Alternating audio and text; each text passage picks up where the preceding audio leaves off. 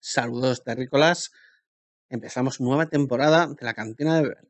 Esta es la cantina, yo soy Ben y ahora como podéis comprobar el podcast también en vídeo.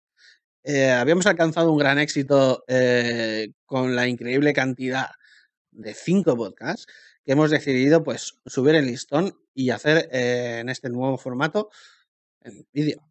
Hemos grabado varios em, podcasts ya hechos, se están editando y a medida que se vayan terminando de editar eh, los iré subiendo y tal. En este en concreto hablamos de la primera y segunda temporada de la serie de Dark que está en Netflix y el siguiente podcast es el hablamos de la tercera temporada y ya al final porque es una serie de tres temporadas. Y nada, em, espero que os guste, ¿vale? Disculpar de antemano por eh, los problemas técnicos sobre todo al principio, de vídeo de audio, ¿vale?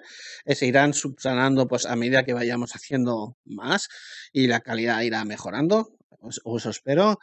Y nada, espero que los disfrutéis tanto como nosotros haciéndolos. Así que nada, os dejo con el vídeo. You talking to me?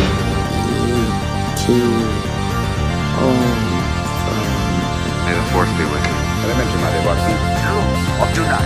You can't handle the truth! Houston, we have a problem. I'm Batman. Open the pod bay doors. He's alive! To infinity and beyond! I'll be back. Bueno, empiezo. Eh, como todas las series que a mí me, me gustan, me entusiasman, eh, la, entiendo que una de las partes más importantes o importante o marcan tendencia en la serie es las intros o los eh, créditos iniciales, ¿vale? Eh, y en este caso mm, es uno de los pocos créditos iniciales de una serie que en Netflix, por ejemplo, este, esta serie está proyectándose en Netflix, eh, no la paso. Sabes que hay la opción de pasar hacia adelante.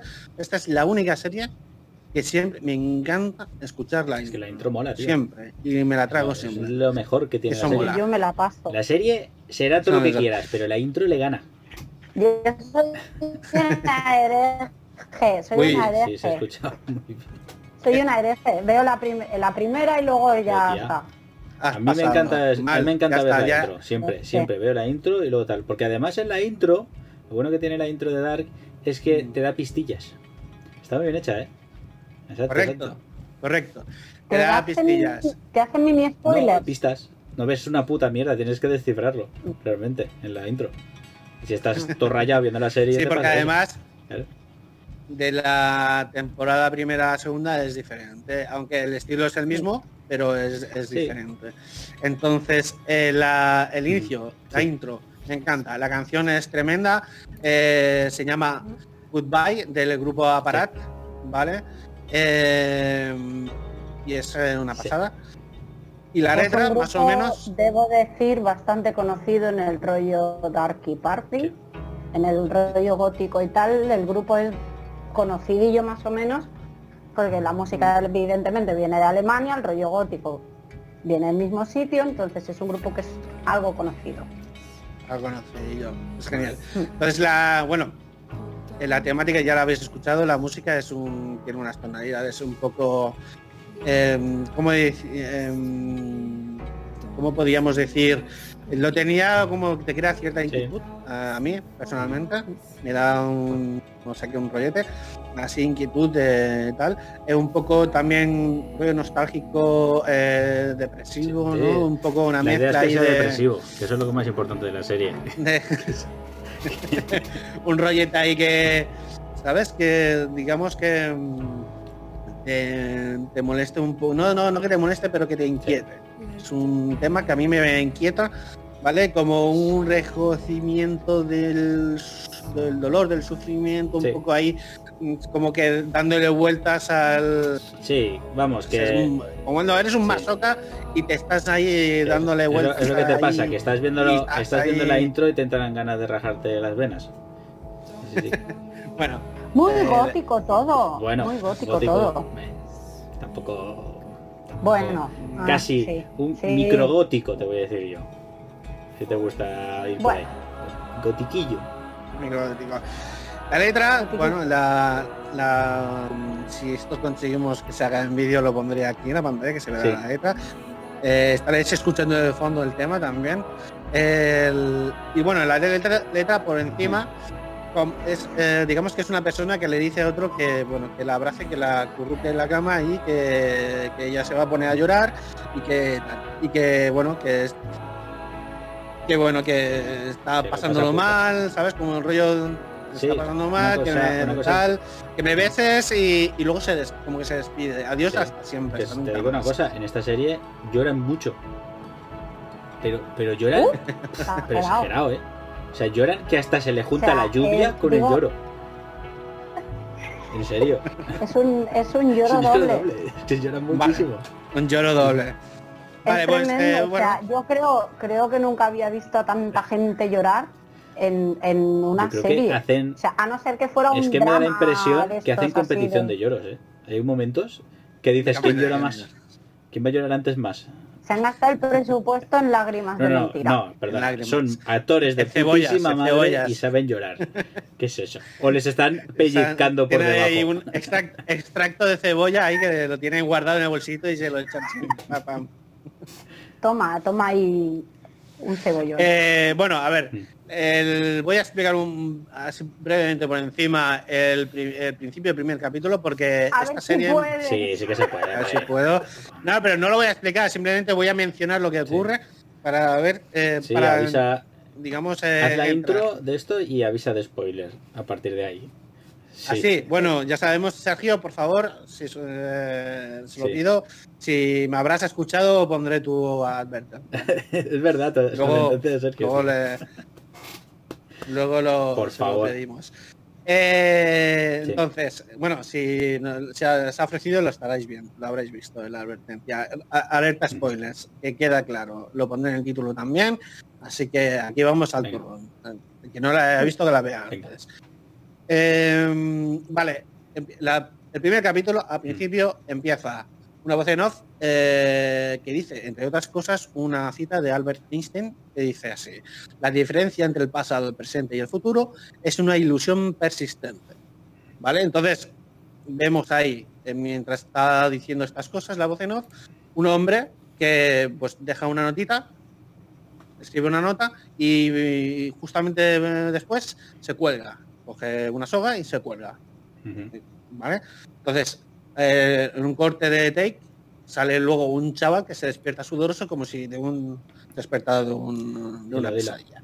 Ahí es cuando entra el tema inicial, el tema que acabamos de decir de la canción con esta, eh, esta tonalidad así inquietante, donde explica, pues eso, que um, abrázame, acurrúcame en la cama mientras yo lloro y luego pues hasta nunca. Que no, quiere, que no quiere. Vale, entonces. Que no quiere empezar una serie así. Se ahorca un tío, se despierta un chaval y empieza una canción súper deprimente. Es brutal, es lo que engancha. Y mal rollera. Engancha, tío. Ya con eso ya te engancha la serie. Yo debo decir que no, pero bueno, esto si acaso lo comento luego. Porque yo he tenido mis encontronazos con Dark. Vi los dos primeros episodios hace bastante, cuando la estrenaron y lo dejé al segundo del palo. Mira, ya. Debo decir, aunque no tenga nada que ver, yo acabo de ver la última temporada de Stranger Things. ¿De beber o de ver? Y dije, voy a empezar esta. De ver. De ver, de ver. Stranger Things. sí, porque coincidió, coincidió bastante. Coincidió el final de Stranger Things con el principio de la primera temporada de Dark. Creo que era la tercera. Sí, la, y la peña no, les estaba comparando, era para darles collejazos, tío. Sí, de hecho, yo cometí ese error. Pero es que me pasó eso precisamente, era del palo. Otra serie de niños, o de mm. chavales en este caso, con sucesos paranormales, me saturé, la paré el segundo episodio y la empecé el lunes pasado. Coño, Otra tres años después. ¿Sabes? Y me... Tres años después me ha atizado en nueve días, por orden de aquí el jefe, las dos temporadas del tirón. Me acuerdo. que tenías que hacerlo tengo la, tengo la neurona, o sea, que me está pidiendo clemencia o clementina porque ya no sabe lo que dice. Vale. Yo no te voy a ver eh, disculpas porque creo que te he hecho un gran favor que veas esta serie, porque es una seriaza, en, mi opinión. Me jode, darte, me jode darte la razón, pero sí. Dásela, dásela. es lo que hay, ya lo sé. Lo que hay. tienes que dar, no tienes que dar. Bueno, eh, estaba aquí comentando el, perdona, inicio. Pero tienes que dar, ¿eh? Me lo tienes que dar. Ah, Bueno, chiste malo. Córtalo, eh, córtalo. la promo Esto en lo corto. España... Esto lo voy a cortar, no lo voy a meter. No, no, pero una cosa, ¿la promo en España la habéis visto de esta Pues serie? No, no, no, es una serie que pasó Oh. bastante desapercibida en general. No sé si Eh, suena un vídeo de hace mucho tiempo de un tío que se vestido de tía así en plan gótico, que decía, yo no soy Darks, pero tú sí eres Ah, sí, Darks. eh, sí. Vale, pues pillaron a este personaje para hacer la promo de Dark en España. Ah, es que creo que me suena. Mira, si la recupero la tío, pondré yo no la he visto. Está, está, en uno la de, veamos. está en uno de mis está en uno de mis hilos hablando sobre Dark en el Facebook. Lo ha- Sí, lo- alguno de mis colegas lo ha puesto. Sí, Búscalo- pues es verdad que Netflix hace un tipo de publicidad bastante eh, local eh, y Sí. coge, coge eventos eh, bastante freaks, no frikis, es diferente, freaks, ¿vale? Eh, que es diferente. Y lo utiliza para hacer publicidad. Es, está- Claro. La verdad es que está bastante guay. Ese vídeo lo ha visto hasta mi madre y se partió de la risa en su momento cuando salió. O sea, debo decir que en este caso lo clavaron con la promo. Sí, pero aún así es verdad que Netflix no tiende a hacer demasiada publicidad de sus series en general. Eh, y esta serie en particular pasó bastante desapercibida precisamente por, por eh, la serie de, de Strange Things. ¿Vale? Em, porque- más o menos porque parecía que iban a ir de la misma temática y pasó Pero- un poco por debajo. Yo in- intuyo que por eso hicieron este spot en concreto, para darle un poco de cancha, porque la gente, igual que a ti y a mí, Nuria, no les pasaría pasó, más gente también. que, Yo no la vi en bueno, el pues que- primerito día, o sea, la vi más tarde. Me, me- me empujaron a verla también. Mm. O sea, hay que recono- tengo que reconocerlo. Pero enganche. que- Yo vale, casi pues- todos, casi todos mis amigos del rollo así, eso, gótico y tal, prácticamente todos, Sí. yo era de las pocas que no, Pero, que no había ¿por visto qué- la por serie qué vas todavía. por el tenía camino amigas gótico? ahí en Es que no "¿Pero entiendo por qué qué?". estás todo el rato diciendo mis amigos góticos, la serie es gótica. ¿Qué gótico tiene la serie? ¿En Porque, serio? porque es porque, Por- porque tiene una temática y tiene un rollo, tiene un trasfondo y tiene una ver, estética que yo creo que oscura es, de mal ver, rollo es, todo es el rato. depresiva. Lo, lo he explicado al principio.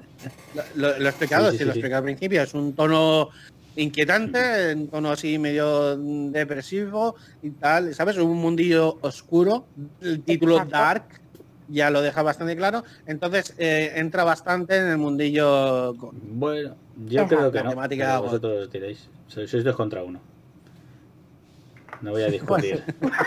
Góticos. Por favor, coge el trozo. Por alguna Quiero- razón, por alguna Sí. razón que, que que- entra. ahí, y a partir de está. ahora quiero que pongas el trozo de Zorman de Soy Gótico cada vez que salga esto. Soy gótico. ¿Qué es ser gótico? Ser gótico es vestirte como el del cuervo. Ser gótico es que te guste leer Edgar Allan Poe. Ser gótico es mostrar interés por lo siniestro o lo oscuro. Ser gótico es levantarse cada mañana y saborear el sabor de la amargura y la soledad. Ser gótico es Ya, se- Eh, ya eh, discutiremos esto cuando no estemos grabando. Esto, hijos de puta. Eh, que entonces gótico, no. Pero vosotros decís que sí, ya está. Sí. Ya ¿Y está. qué? ¿Y qué más? Seguimos. ¿Qué? Vale, bueno, eh, vamos, a, vamos a explicar un poco el principio, o sea, al principio de lo- de qué va la serie, ¿vale? Sí. Eh, así un poco eh, de... mm, Ya viendo cómo está entrando pues eh, la introducción y la presentación de la serie, ¿vale? Sí. Entonces la serie trata de, de, de que desaparece un niño, ¿vale? Esa es la premisa, desaparece un niño en un pueblo eh, Sí. de- en Alemania y bueno, eh, pasan unos su- sucesos que, bueno, que se van enredando y, bueno, eh, entra aquí un poco el mundillo de la ciencia ficción, ¿vale? Eh, al principio parece, parece ser que, que lo que hemos comentado antes, que parecía ser como un Stranger Things con eh, mm, sucesos paranormales, Es que si pero no, no es exacta- va. no, es exactamente así, no son sucesos paranormales, sino eh, hay mucha ciencia detrás, hay mucha teoría detrás de ciencia y, bueno... Em, Déjame decir una cosa. Comenta. Stranger Things, Stranger Things es una puta mierda comparada con Dark. Bueno, cositas, raras que le ven. Cositas raras. Depende de cómo lo, lo planteas, sí. Eh, a ver. No, no, no. Está clarísimo. Yo soy. pero. Ahí, ahí. Ya, ya. Es, eso. Yo tengo una definición para la serie. Yo tengo una definición, para la serie. Es em, una telenovela para geeks. Ya estamos. Te lo compro porque está muy enrevesada. ¿Vale? es una telenovela para geeks. Igual que eh, Juego de Tronos era una telenovela para frikis. Esta es una telenovela para geeks, para el mundo de la ciencia. yo no sé si lo tildaría como telenovela, ¿eh? Hombre, no, me jodas. Ya, a ver, eh, empieza lo de spoiler. Es que, es que es que vamos a ver, no me jodas, que aquí hay rollete no, perdona, pero a ver, no sabes por dónde va. Todo lo que pasa en es verdad, cierto, cierto, cierto. Un momento, voy a hacer un anuncio. Carlos viene del futuro Así que cuidado con tus spoilers porque te vamos, enviamos, enviamos ahí a Como me vayas más allá de la temporada 2, voy hasta tu casa y te corto lo que. bueno, ya Ahora mismo hago como Dark y ahora estoy en la temporada 2, tranquilos. ¿vale? Y a partir de aquí os digo que todo, todo tiene un sentido. ¿Vale? Toda la telenovela que es la serie, que para ti es una telenovela. el Luis Alberto no se folló a mi primo, ¿vale? No. Eh, todo eso tiene que tiene un puto sentido en la puta serie. O sea, tiene que salir así. O sea, vale, todo lo que pasa de esos personajes que se, que se lían entre ellos. Para, para, mí, esto ya es spoiler, así que cuidado. A ver, eso en principio. Yo viéndolo desde un punto de vista de alemanes, que los alemanes son como cuadrados y hacen las cosas con un sentido, o sea, es lo que debe ser. Pero yo personalmente me cabreo con la serie el, al final de la temporada 2. Bueno, personalmente. nos estamos yo sé que hay una cosa después, pero, mm. pero coño. nos, ¿eh? estamos, nos estamos enredando un momento, Nuria, que nos vamos de madre. La cosa, vamos por un orden, un poquito, para no desmadrarnos. Eh, estamos comentando de, que iba la serie, de estos, de, que aparecer hay un evento hay un suceso en la serie donde eh, empiezan a desaparecer gente. En principio era un niño y la gente pues, eh, pues lo busca y luego va desapareciendo más gente y es cuando se enrevesa todo eh, y todo tiene que ver en un suceso. Suceso. Suceso en el pueblo, en el pueblo este. Que el pueblo se llama Binden. Eso sí que el pueblo Binden, que está en Alemania.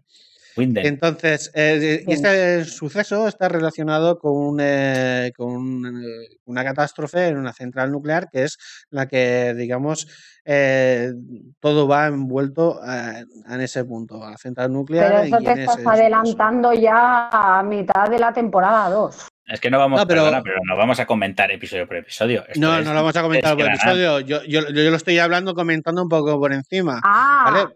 Es que has dicho, vamos a empezar con el primer episodio y de repente te has metido. No, a ver, Nuria, un momento, esto me lo estás enredando, un momentito. Yo lo que he dicho es que iba a comentar un momento lo que es el inicio para, para comentar pues la introducción y, lo que era su, digamos, su propuesta. ¿Vale? Porque la introducción lo que nos da a entender es, digamos, es eh, su declaración de intenciones. Es lo que a mí me gusta de las series. en la introducción eh, que haga una declaración de intenciones de lo que va a venir después. Eh, ejemplos como este es la de eh, Club de la Lucha. Y tú ahora te la miras otra vez, entiendes perfectamente de qué va, por qué han hecho esa introducción. Ese recorrido que va entre las neuronas y luego sale. Ahora sabemos porque todo está. Toda la historia. Otro spoiler para quien no haya visto Club de Lucha. Toda la historia que le pasa, es, le pasa en la cabeza de este tío. Entonces, son. Ala, ala, ya tenía que saltar. Ya tenía que saltar. Ya tenía que soltar un spoiler el colega, ¿sabes? Madre mía, ¿quién ha visto el Club de la Lucha? Aquí todo el mundo, como es esto Ya, ya ha pasado suficiente tiempo. Todo Yo tengo mundo. hasta la edición, yo tengo hasta la edición extendida súper especial. Me, me la he visto un chorro veces, así que Yo no me sorprende. Yo la, yo la tengo yo también y, Todo la el mundo ha visto el montón Club de la veces. Lucha. Que no lo haya visto es que no tiene vida. Bueno, quien no la ha visto, digamos que en este lugar no tiene, no sé, no tiene mucha cabida. O sea, que no, no sé qué No haces aquí. cabida. No sé, no sé qué haces aquí en este canal. Así que adiós. Tal cual. Hasta luego, Mari Carmen. Venga, Hasta luego, marica. Vale, entonces para mí las piezas de introducción, ¿vale? Son, digamos, deberían tener una categoría en los premios de los festivales porque me parecen puro arte. Si lo hacen bien, me parecen puro arte. Entonces, Sí. por ejemplo, eh, como la declaración de intenciones, eh, otro ejemplo sería la de Los Perdidos. ¿Y por qué Uf. la declaración me parece de intenciones bastante brillante? Porque estos guionistas estaban muy lost haciendo la serie. ¿Vale? Hablas de los metido- guionistas de Lost. Sí, sí siento haber metido esta cuña, eh, la tenía preparada y la quería decir. Eh, que- eh, Vale, creo que todo el entonces- mundo, perdóname antes que de seguir, creo que ya hemos Sí. olvidado esa serie, podemos enterrarla, por favor. ¿Cuál? ¿Dos? Lost, Dark no, Lost. Las- Los- no, vale. Los- Los la No, pero yo lo. A ver, Bueno, otra vez. la última temporada. Pero bueno, otra vez, vuel- vuelvo a lo que estaba diciendo, ¿vale? Eh, Sí. Yo lo que quería explicar era esto, porque me parecía muy importante la introducción de la serie, porque te pone en situación de lo que va a ser. Y eh. Y, y no es una lástima porque al principio, las primeras veces que lo ves, no, no te acabas de, de valorar, no acabas de valorar bastante lo que te está explicando en los primeros minutos de la serie. Ya te está dejando bien claro por dónde van a ir los tiros y sus intenciones. Y por eso a mí ahora pues es una introducción que a mí me encanta y por eso es uno de los apartados que por cierto ya os comenté que me gustaría hacer un podcast sobre intros de series de videojuegos o de cosas, porque me parece un apartado bastante interesante y que deberíamos hablar de ello.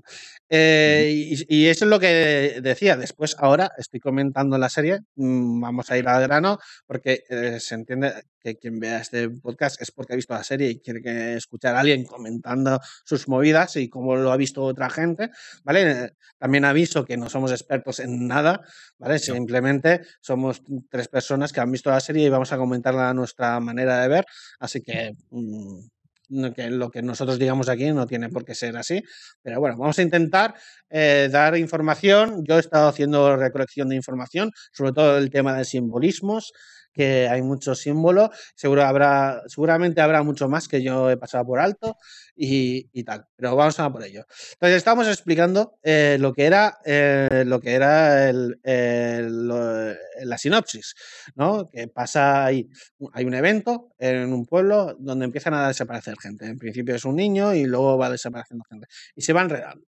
¿vale? Eh, decimos, ya sabéis, habéis visto la serie, el evento. El evento es una catástrofe que pasa en una central nuclear donde crea un- una especie de... de agu- De no es un agujero negro. no es un agujero negro en, en concreto, porque luego lo explican, dicen un poco de lo que es, eh, pero es eh, un, digamos, crea como una fluctuación en espacio-tiempo donde eh, ciclos de cada, cada 33 años eh, vuelve a empezar el ciclo, vuelve a, suceder este evento, creando así un evento eh, eternamente cada 33 años y va sucediendo lo mismo cada vez, cada vez, cada vez. En la serie explican que es, eh, te lo explican un poco por encima, que es un ciclo lunisolar de 33 años. Y entonces, ¿qué es un ciclo lunisolar? Es aquel tipo de calendario en el que eh, se contabilizan los días a partir del Sol y la Luna. ¿Sabes? Como relación entre el Sol y la Luna. El Sol por los, eh, las temporadas y la Luna por los días. ¿Qué pasa? Aquí voy a, aquí, aquí voy a decir ya el primer, el, el primer tema de la simbología que tienen, que tienen aquí. ¿Por qué Sí. ellos hablan de que cada ciclo pasa son de 33 días? En principio, en el eh, ciclo lunisolar, normalmente, a nosotros también nos pasa, ¿vale? Eh, los calendarios no son perfectos, son- no son perfectos y lo que la sincronía que hay entre el Sol y la Luna no son perfectos. Entonces, em, ¿qué pasa cuando eh, pasa un año del solar? Es no, no hace las mismas circunferencias la Luna a la Tierra, entonces eh, como que están descoordinados. Entonces, cada tres años, en un ciclo lunisolar, cada tres años, eh, faltan por dar eh, faltan 33 días lunares. ¿Vale? Entonces ahí es por donde lo están pillando. Mm. Entonces, por eso luego se hace una rectificación. Se hace el siguiente el año es el año de la bonanza, por, entonces porque tienen un mes más. Eh, o al menos es un tipo de calendario que se usaba antes. Nosotros actualmente tenemos el año bisiesto, que es, eh, que es para solucionar el, problema que cada día no son 24 horas, son 23 horas con 56 minutos y X segundos. Entonces, cada día vamos dejando unos eh, unos minutos de más que se van acumulando hasta que después tenemos que ya al cuarto año, cada cuatro años, tenemos un día más al año, que es el 29 de febrero. Eh, y bueno. Que sale a devolver. El año que sale, que sale a devolver. correcto. Tenemos que devolver el tiempo que nos han prestado. Y aquí está. Y la primera, bueno, el, eh, la primera simbología es esta, que hablan de que este evento ocurre cada 33 años.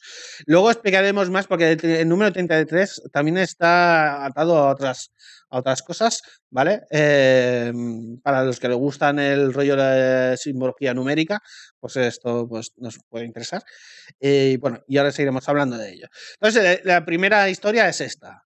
Cada 33 años vuelve a empezar este ciclo. ¿vale? Vuelve a empezar y vuelve a suceder exactamente lo mismo, o eso es lo que se pretende al principio, porque luego van explicando otras cosas y tal.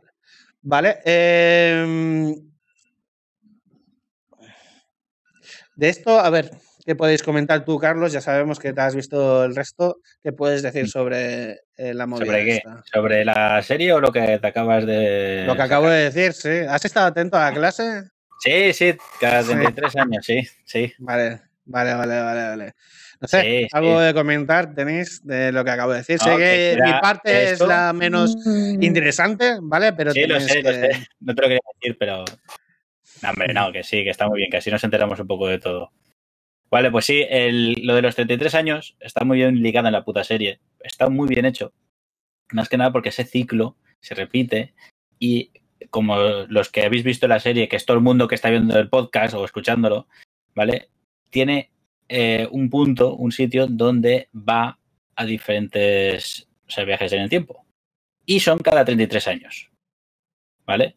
Ese, esos caminos, tío, eso a mí me flipó cuando lo vi la primera vez. Que es lo de lo de que se, lo de que puedes viajar al pasado eh, a, a otras épocas exactamente 33 años después. Eso es lo que más me flipó de la serie. Cuando empiezas a ver. la, la, verdad es que es interesante porque en el evento este evento que causa esta ruptura espacio-temporal, eh, lo que hace, provoca es que tú puedas viajar 33 años hacia adelante y hacia atrás. O sea, es lo mismo, es el ciclo este de 33 años y puedes siempre avanzar hacia adelante y hacia atrás. Pero hacia atrás tiene un límite, porque la serie, en la segunda temporada, ya te expliquen el por qué. Sí. Entonces. 1921, em, creo. Sí, sí, correcto, es 1921. Es el, es el primer año, es el año 1, digamos, de esos 33. O sea, luego va eso el 54, el 86, el 2019, 2025. Claro, cada, 33. Es que no me quedó claro, no sé si alguno de los dos os habéis quedado con el dato de cuál es el, la, el del futuro, donde ahí está especie de mm, invierno nuclear, por decirlo de alguna manera. No me quedó claro si era el 52 o el 53. 52, me parece que era. 52. Eh, sí. Sí. Échale, bueno, 33 eh, años. Sí, 33 años. El caso es este. Entonces, en toda la serie eh, va avanzando y retrocediendo cada 33 años. Y si os fijáis en todos los personajes, en principio se salen representados en, en tres personas diferentes, de tres épocas. Claro, de cada época. Cada época aparece. Cada época, pero, pero, podrían representarse de, diferentes épocas, pero lo hacen de cada época del ciclo de 33. O sea, el del pasado y del futuro y del presente. Entonces están así, ¿no? Eh, de los, los, personajes salen de, pequeños eh, cuando pasa el suceso y también en el futuro. Tienen, cada personaje tienen representación como en tres, en tres épocas diferentes. Y esto es un poco volver otra vez al, al tema del número 33 y, y, de la triada. Porque aquí entra otro simbolismo, que es el, eh, que lo diré, que lo diré, lo tengo por aquí, es la triqueta, el nudo de la Trinidad. Este simbolismo, lo pondré por aquí para que lo veáis, pero es el simbolismo que eh, en su dibujo está interconectado como un loop infinito entre tres, como tres hojas, tres hojillas. ¿Vale? Esto de la triqueta es otro simbolismo. que lo ves en la puerta esta que abren, que encima y debajo pone lo del Sigmundus, Creatus Est y está la especie de simbolito este. Correcto. Sí, también está en el libro que, llevan, el libro este que contiene todo lo que sí, el libro. El libro. También está dibujado ese símbolo que cogen los de eh, grupos inmundos que, que la, salen en la segunda temporada, que son estos eh, estas personas que controlan, bueno, controlan el tiempo.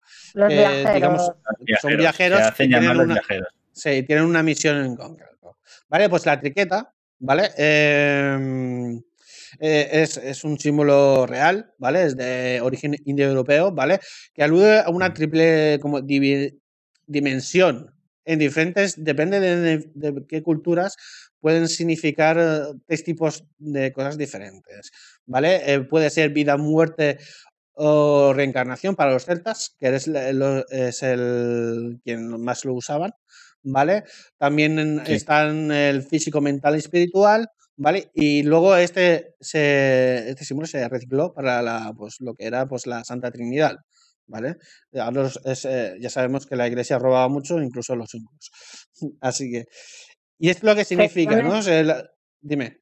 en este sería, por lo que yo entendí, presente, pasado y futuro. Correcto. En este caso, aquí en la serie, representa esta triada de tiempos, ¿vale?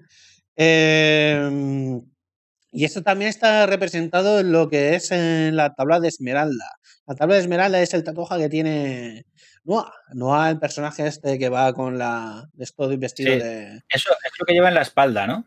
Sí, lo que lleva en la espalda es lo que se llama tabla de Esmeralda, que es un escrito, ¿vale? Es un escrito breve que eh, se supone que explica ahí el, digamos, em, como una especie de receta de alquimista, ¿vale? Como el propósito para llegar al...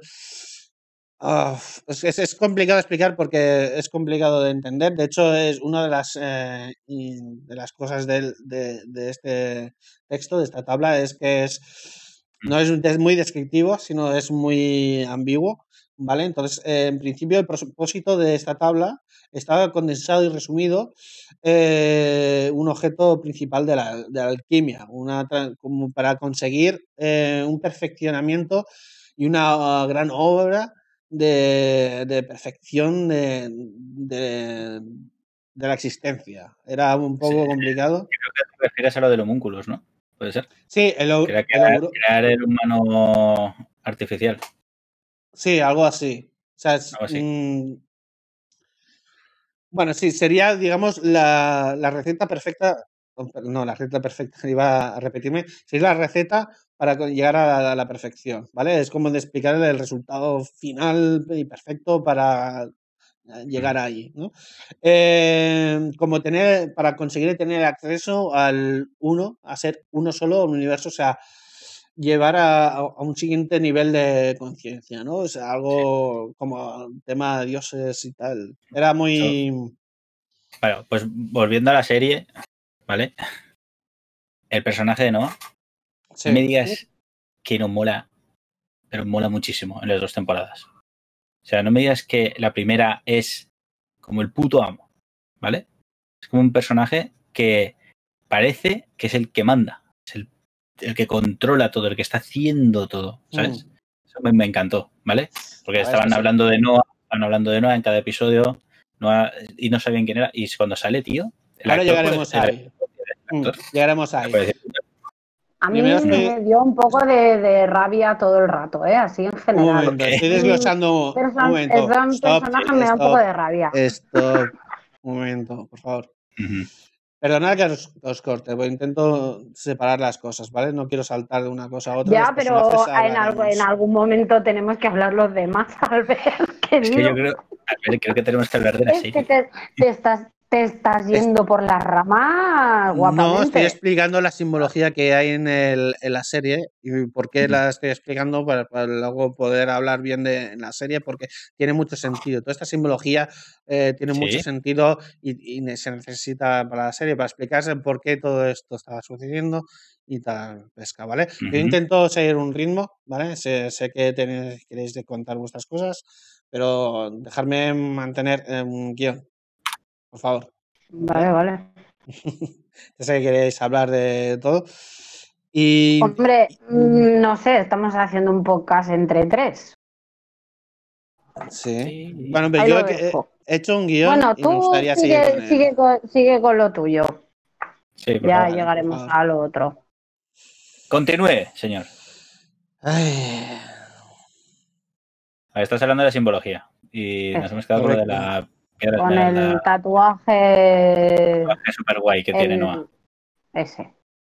Sí, que es el tatuaje sobre. Que cuando lleguemos a los personajes, yo os haré una pregunta. Vale. vale. Me parece bien. Yo voy apuntando. Bueno, el, tema de simbología es importante, ¿vale? Porque explican muchas cosas, el por qué, el por qué están haciendo eso, ¿vale? Eh, otra de las simbologías que vemos en la serie es el eh, que tiene que ver con la con lo que acabamos de comentar de la tabla de esmeralda, es el, círculo de Uruboro, que es este símbolo de la serpiente. ¿dónde, sale? ¿Dónde sale el círculo de Uruboro? sale?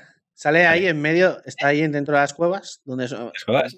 Eso está muy guay, ¿eh? está muy bien pensado. Yo cuando lo vi dije, qué hijo puta el guionista. O bueno, el creador de la serie. Porque mola mucho que esté el. Que esté la, el, la anilla, la anilla, que, van allí todo el rato. Sigue el. Sí, ¿Cómo lo dice?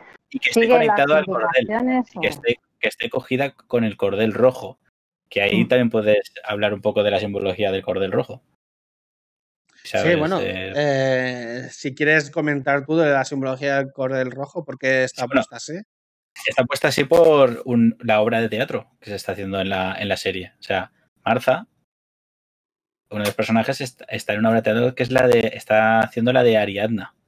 Y la, de, la obra de teatro habla sobre eh, la gente que está conectada. ¿Vale? O sea, por eso lo, de, lo que siempre tienes a tu. al tu amor o a la persona más allá de ti, siempre estáis conectados con un cordel rojo. ¿Sabes? Y eso es un, eso es un efecto en la, en la serie que lo hace muy bien con el cordel en la cueva. Está el símbolo de Uroboros, que es el anillo, y encima tiene el cordel rojo que te está guiando por donde tienes que ir. que luego en el mapa, que luego en el mapa dice sigue el, sigue, la, sigue, la, pista o sigue la indicación, no me acuerdo cómo era. Está muy bien, está muy bien enlazado. Y bueno, eh, para quien no lo sepa, el símbolo de Uroboro es el símbolo eh, como eterno. En las serpientes, esa anilla tiene la figura de una mm. serpiente que se come su propia cola, ¿vale? Eh, que simboliza pues el, esfuerzo eterno, ¿vale? La lucha eterna eh, o el esfuerzo inútil, ¿vale? El, siempre volver, el ciclo, cíclicamente, bueno, tener, digamos, una naturaleza cíclica de las cosas, ¿no? En que siempre van pasando una y otra vez y una otra vez. A pesar de las acciones que intentas hacer para cambiar las cosas, siempre pasa lo mismo. Entonces, tiene se entiende, porque la serie es lo que pasa, porque hay los ciclos de cada 33 mm. años que van ocurriendo lo mismo.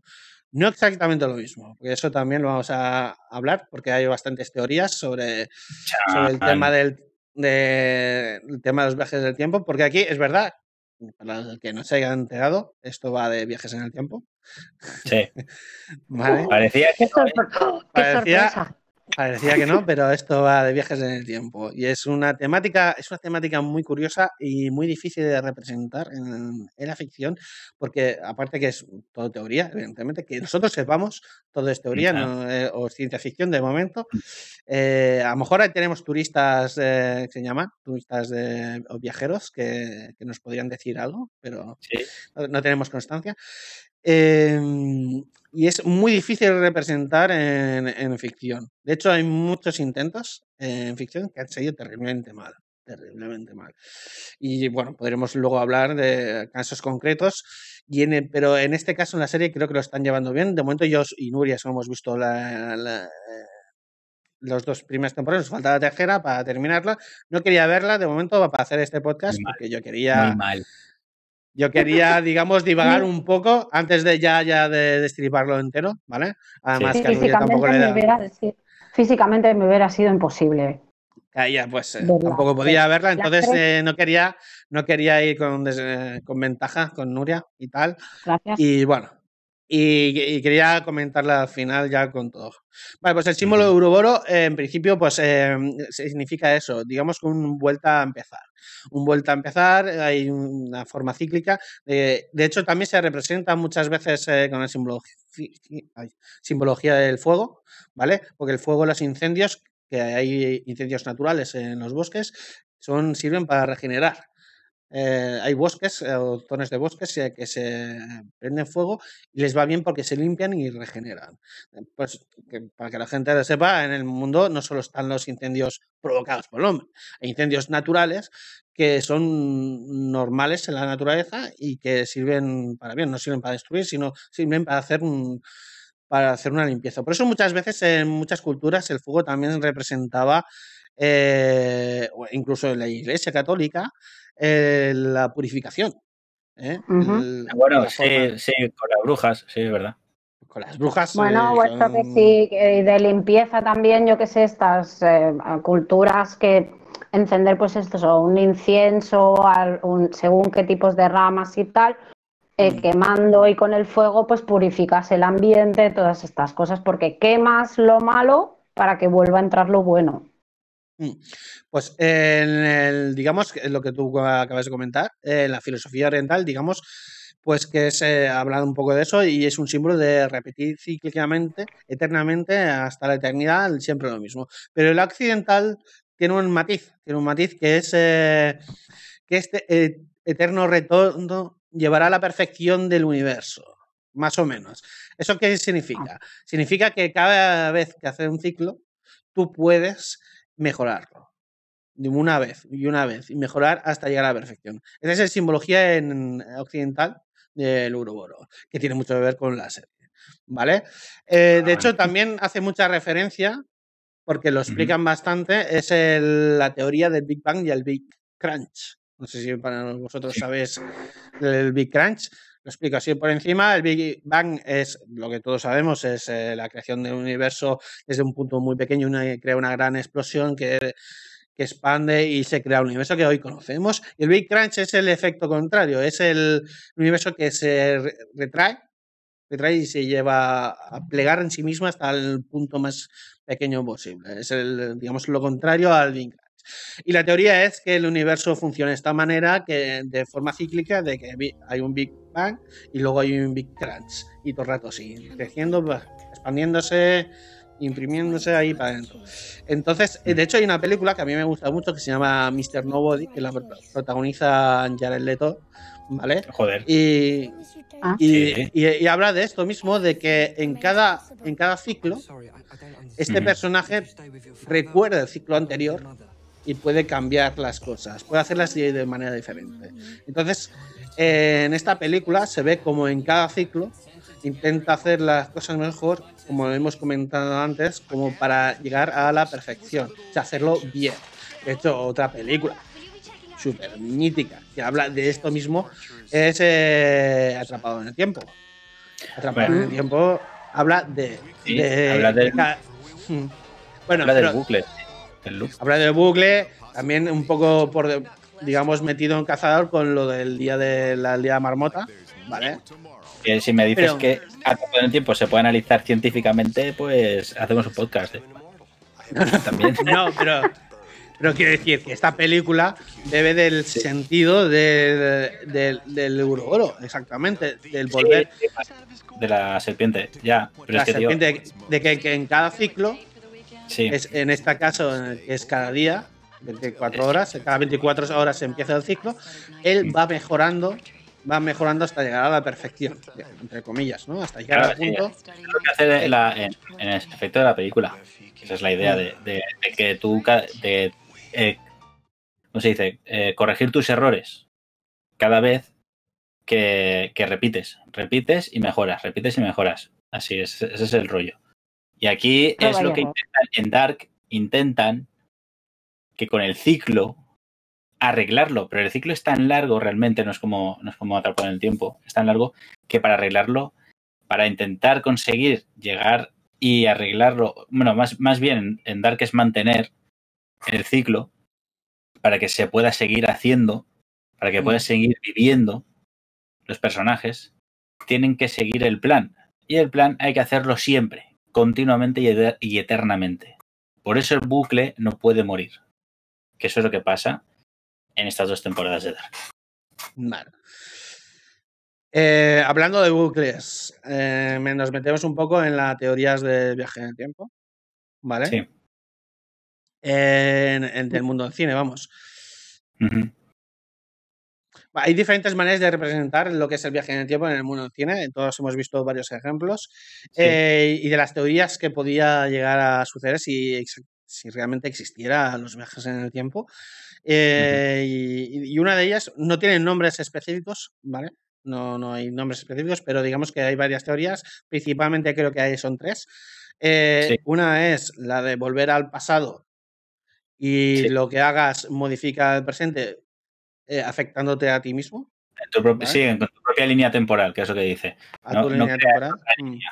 Sí, una de las teorías es que tú vives tu presente lo vives, vives tu propio presente. Tú viajas al pasado, y si tú cambias el pasado, igualmente sigues, sigue siendo tu presente. O sea, tú aunque viajes al futuro, estás viviendo constantemente tu presente y no lo cambiarás. Esa es una digamos, Esa es una. Bueno, estamos. En el viaje en el tiempo hablamos de paradojas, porque son paradojas. porque son paradojas? Ahí va la cosa, hay paradojas. La paradoja que tú estás comentando es que hagas lo que hagas, estaba destinado porque que lo ibas a hacer. ¿vale? Porque lo que tú has cambiado es lo que anteriormente tú habías cambiado en otro ciclo. Entonces es un ciclo infinito, ¿vale? Esta es una de las teorías. Otra teoría es la de multiverso. Es esa que me gusta a mí. multiverso es, la multiverso es que tú no estás viajando solo al pasado, sino estás viajando al pasado de otro universo, hay otra dimensión, ¿vale? y lo que haces es trastocar eh, la línea temporal de ese, pero no la tuya propia.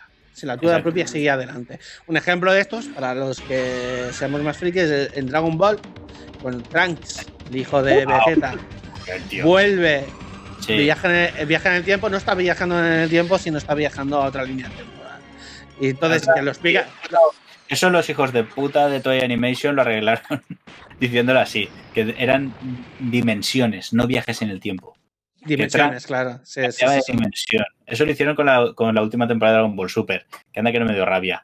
Ah, un, ejemplo, un ejemplo de la primera, digamos, del primer ejemplo que habéis dicho de que no se trastoca nada, ¿cuál sería, por ejemplo? Eh, a ver, por ejemplo, en Dark. En Dark, no, en Dark no. En Dark no. Es, es una variación.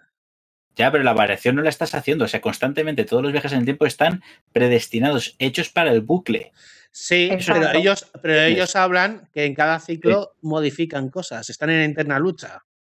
no, pero esas modificaciones, luego, luego se ve más adelante que esas modificaciones ya estaba, ya estaba previsto que pasaran. Muy bien, gracias. Estaban previstas, ya estaba todo previsto. O sea, el, el, Adam, el Adam este lo que va haciendo es engañar a todo el mundo para que acaben haciendo lo que tienen que hacer, aunque ellos crean que van a cambiar lo que pasará después. Eso es. Ellos creen que le van a Yo creo que aquí, Carlos, tienes que ir con cuidado porque sé que esta posición, después de desvelar cosas de la temporada. No, no, pero esto se, eso se explica en la segunda. a mí me quedó, no, a mí me ya, ya, pero yo puedo teorizar, yo puedo teorizar porque como no está cerrado. Si no, yo cada vez que hagas una teoría de la temporada 3 me voy a partir el culo, así que venga. no, pero en la, en la segunda temporada, en la segunda temporada hay un momento específico en el que Adam manda a Jonah a frenar, o sea que, perdón, eh, sí, manda a Jonah a, a, avisar a su padre, digamos. Sí. Para que no se suicide, porque él piensa que el inicio de todo esto es el suicidio de su padre. Sí, sí. Le hace creer. Cuidado. Ahora no estamos. Es un cabrón, es un engañador, hijo de puta. claro que luego van todos los viajeros en plan, tú lo que eres es un hijo de la gran puta. Claro. Y yo, y, Entonces, él está mandando a la gente del palo, si haces esto, cambiarás esto, pero realmente lo que está haciendo es mandar a la gente a hacer lo que tienen que hacer para que vuelva a suceder otra vez lo mismo y pueda llegar el último ciclo. Bueno, bueno, nos volvemos a desviar un poco. estamos, hablando, de estamos hablando de las teorías de viaje en el tiempo en ficción, que tiene que ver con las que tiene Dark, pero habíamos hablado de dos. También hay otra. La, la, que decías de los multiversos, esa es la que más la que más mola y la que mejor se puede coger, para mi gusto. ¿Vale? Pero bien hecho. Sí, lo que pasa, luego supongo estaría la tercera, que es lo del cambiar, lo del, siempre que se ha dicho, la teoría de, la mariposa. Sí, la puñetera de la mariposa, el efecto mariposa, esa sería la tercera, digo yo. Eh, más o menos, sí, aquí entraría lo que se llama la paradoja del agua.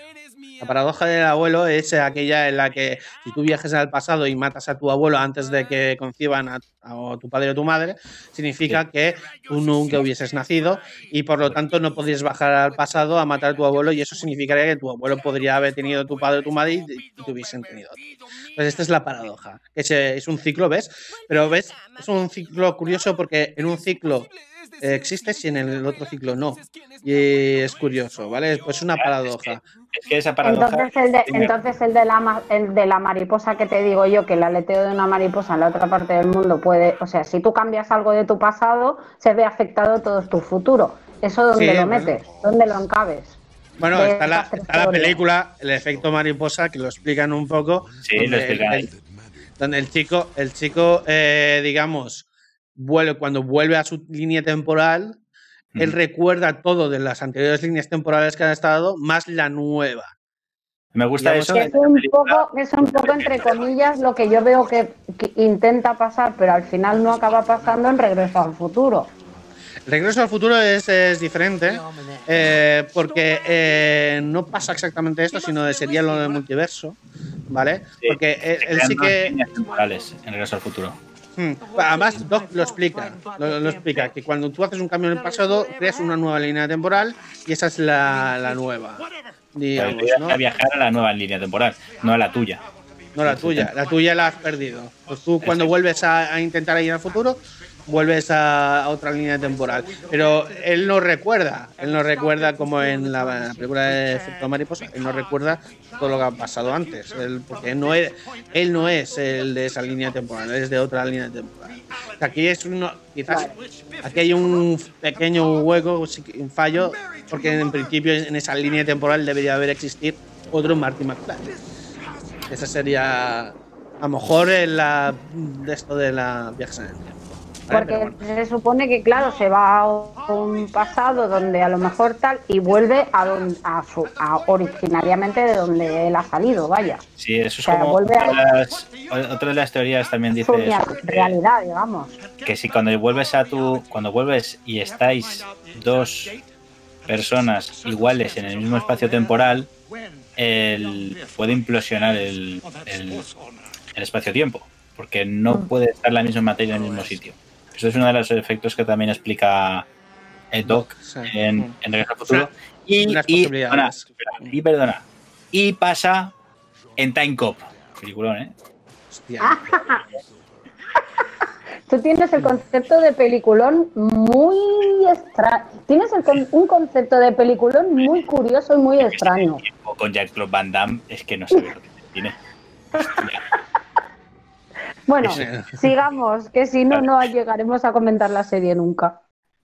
No, pero estamos comentando porque todo tiene que ver, eh, para que la gente sepa eh, de qué va la serie. Además, em, en la serie se habla mucho de, de, ciencia, ¿vale? De viaje en el tiempo, por lo, por lo que es, porque además el viaje en el tiempo está regido por el principio de causalidad. Eso significa que eh, la causa crea un efecto y no al revés. El efecto no puede crear la causa, pero en este caso eh, se rompe ese principio de causalidad porque se está diciendo que el efecto crea la causa y la causa crea el efecto. Y es un ciclo infinito, ¿vale? Mm, también se llama el principio de causalidad, también como determinismo, que digamos que se explica esto, ¿no?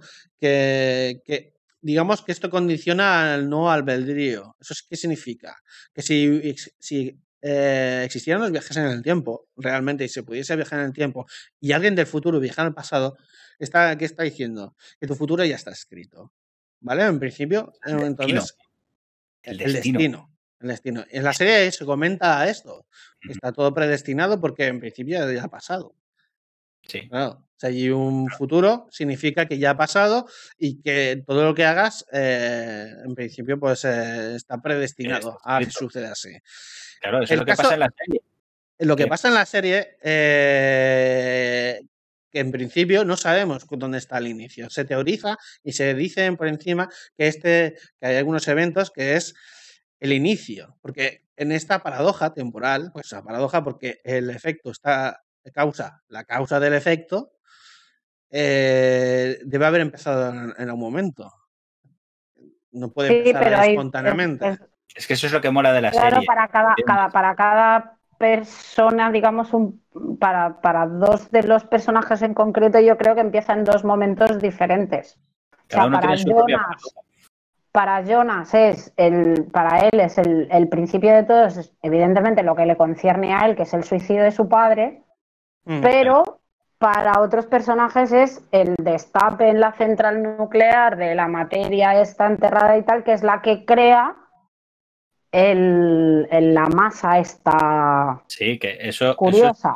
sí, pero esa es la gracia de la serie, porque todas las causas y efectos son paradojas en sí, ¿vale? pero, claro, otro ejemplo muy bueno es el de que Jonas, Jonas, como que como le quiera decir que lo haya escuchado en alemán o en castellano. Yo en el, alemán. El, aquí del barrio, el Jonas. El Jonas, ¿vale? Hay el Jonas. Pues el Jonas, el Jonas mediano, es que yo los distingo así. Está el mayor, el mediano y el, y el pequeñico. Pues el mediano le lleva la máquina para arreglar a Tannhaus, al relojero. Sí. Vale. Y Tannhaus le dice, eh, en el, eh, cuando después de arreglarla, dice, yo no podía haber arreglado esta máquina, o más bien o crearla, si tú no me la traes y la veo y la puedo, y la puedo hacer. O sea, Porque le lleva los planos. Exacto. Le lleva primero. Eso es. Le lleva los planos primero y luego la regla más adelante para Jonas. Y es lo que le dice, o sea, si no hubieras traído esto, yo no lo puedo hacer. O sea, ¿es ese, mm. es lo del huevo y la, gallina también. ¿Te entiendes? Bueno, lo de huevo y la gallina es una falacia porque eh, lo primero es el huevo. ¿Por qué? Para, que quede claro. Porque los dinosaurios los, ya estamos. hacían huevos antes. ¿Cómo van a.? Ya, pero ¿qué si, tú sabes. A ver, Silence. Silence. No, no, ahora, ahora no os pongáis con huevos y gallinas y O sea, no. Silence.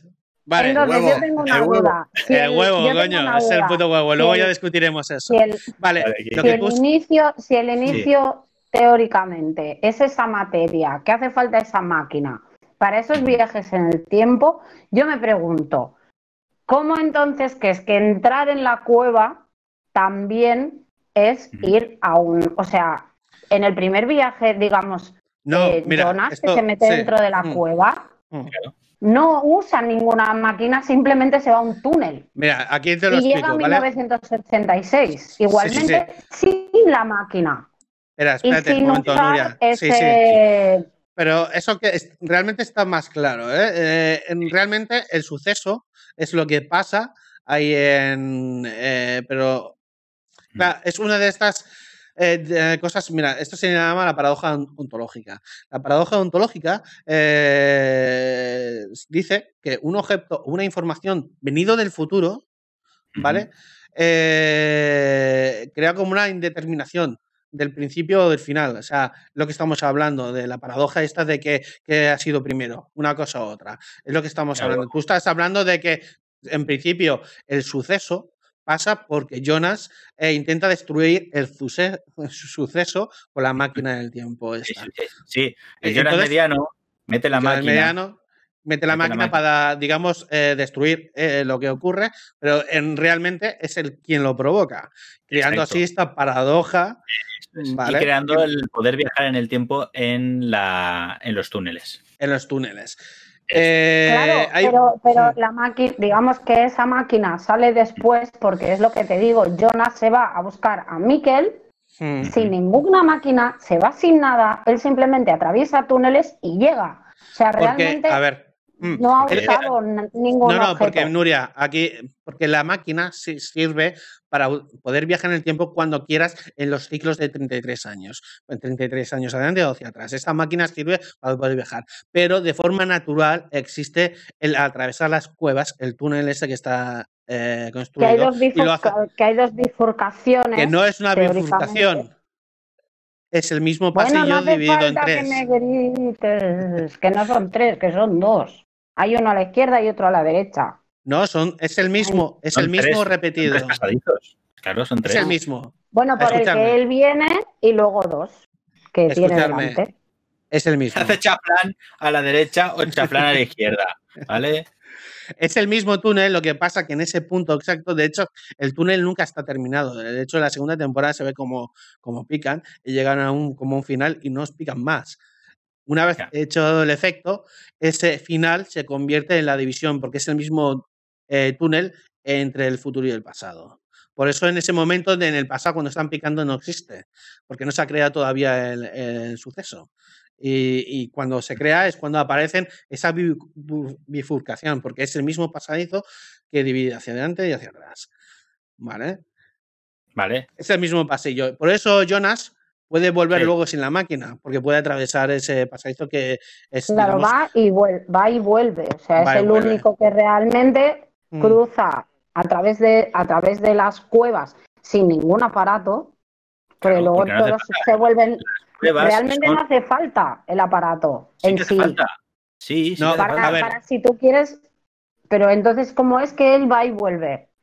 Mira, porque el aparato sirve para poder hacer ese ciclo de 33 años cuando tú quieras. En el momento que tú quieras. Eh, con los túneles no es así. ¿Vale? Vas a donde te llevan y ya está. Correcto. Ya 33 años delante, 33 años atrás. Tú puedes, con la máquina del tiempo puedes elegir a qué año de, de ese ciclo quieres ir. ¿Vale? Directamente. Pero en los túneles te llevan exactamente a, en tiempo real, porque eso también hay que decirlo, si tú viajas el día 2 por el túnel, viajas el día 2. Igual en el mismo, en el mismo año. en 2018, cuando estará ambientada la serie. 2019. No, me refiero a, lo, en el presente de Jonas. 17, creo que era, ¿no? La primera temporada es 17, sí, sí, sí, sí. Sí, sí cierto, cierto, cierto. Sí, estoy, le estoy hablando al micrófono, ¿sabes? No Vale, sí, sí, sí. sí. 2017. Y luego en 1986 o 1987. Y el otro es 1956. O eso. ¿Vale?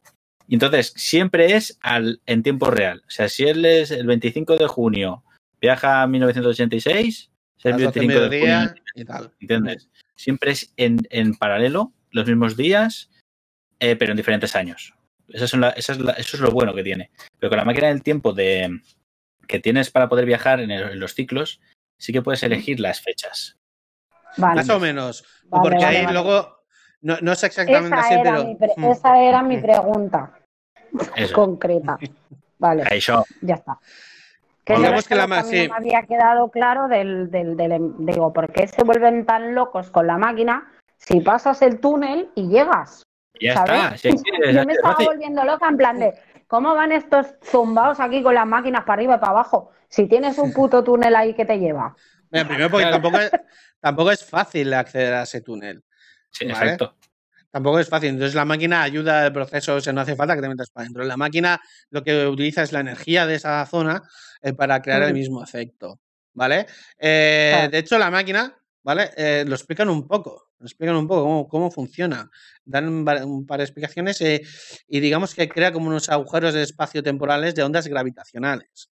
Esto para alguien que sepa un poco de física, que nos venga y nos lo explique, por favor, que estaría interesante. Vale, digamos, Alguien que deje un comentario, gracias. Sí, dejar un comentario, por favor. De hecho, lo que dicen también, luego nos explica también que esta máquina crea lo que es la bola. La bola es un campo de Higgs. El campo de Higgs es lo que dicen que de la partícula de Dios, ¿no? Es la partícula esta que confiere la masa a todos los objetos. A todos, ¿no? Entonces, digamos que esta máquina crea un campo gravitacional de Higgs que aumenta, digamos, la masa del Celsius que es el liquidillo ese que le meten ahí, porque es el, digamos que el, carburante de la máquina. Es el punto de lo que hace falta para que funcione, vaya. Es la gasolina. De hecho, mira, me lo tengo apuntado. Lo tengo apuntado. Dice que es, mm, digamos que divide la partícula en dos protones de 125 gigaelectrovoltios, explican. Esto para alguien de física, por favor, que deje un comentario y, y desarrolle este punto. ¿Qué dice este? Oh, Dios. Por favor. O, o en, algún caso, en cuatro muones. ¿Vale? Para que lo sepáis. Vale. Sí. ahí, queda, ahí queda el dato. Digamos que la máquina permite, sí, que la máquina permite eh, el proceso de descarga de energía que libera la energía, eh, que libera la central eléctrica, en el punto de ese el suceso me y tal. Me lo apunto para mañana en la conferencia que tengo en la universidad. Muy bien. Luego pues vienes y, no, y nos lo explicas, por favor. Eh, bueno. ¿Qué? ¿Qué? Nada, pues eh, la máquina funciona así. Luego está la, máquina de, más desenvolupada, que la tiene el grupo Sigmundos, la que tiene Adam, que es, la que, que esa, esa está mejor desarrollada, que es cuando puede elegir exactamente, no hace falta que haga ciclos de 33 años, puede ir a donde quiera cuando quiera. La época que quiera, pues la máquina. La quiera. Es, la máquina es la máquina pepino ella. La máquina del tiempo, bien. Mm, me mola el diseño porque es muy Tesla, tío, me mola un montón. Es muy guay. Sí, es un rollo ahí con los los, eh, las torretas estas eléctricas que están tienen su, su lo que me mola, lo que me mola es lo que dice Adam, que está hecho una puta mierda de tanto viaje. Viajar. Porque mm, eh, lo hablan, que producen una gran cantidad de radiación y es la radiación pues eh, afecta a los tejidos y bueno, lo deja de esa manera todo desfigurado y todo chungo. la de radiación buena sí de por sí no sería. No, no sería muy, muy bueno. Es una Lo que viene atención, buena para la salud no es. Mm. Una atención a los viajeros del tiempo, que lo sepáis. Eh, llevéis protección, poneros protección, por favor. Es importante. Sí, sí. Las escafandras esas amarillas en realidad son muy útiles. Bueno, no sé, yo a esos niveles sí también sirven. Vale, pues eh, bueno, eh, estamos ahí saltando de temporada 1 a temporada 2, porque la, temporada 1 eh, digamos que deja un poco más libertad a la hora de pensar o de hacer conjeturas qué es lo que pasa. digamos que ahí esta mm, zona misteriosa de que oh, viaje en el tiempo va a través de los túneles. La segunda temporada ya van a saco.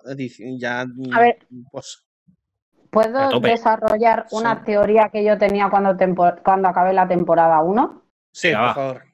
Vale. Cuando terminé la primera, además lo comenté con, ya sé que Albert me dijo que no quería que comentara las cosas con nadie porque me quería fresca para los comentarios, pero yo pasé soberanamente de él, comenté con gente porque necesitaba otros puntos de vista. No tengo autoridad, yo lo sé. Ninguna. Eh, bueno, a veces solo. Entonces, cuando acabó la primera, yo me reuní con una amiga y le dije, mi punto de vista era, claro, esto era 2017, 2018, bueno, no recuerdo el año exacto, 2017, 2017 es, el principio de la serie.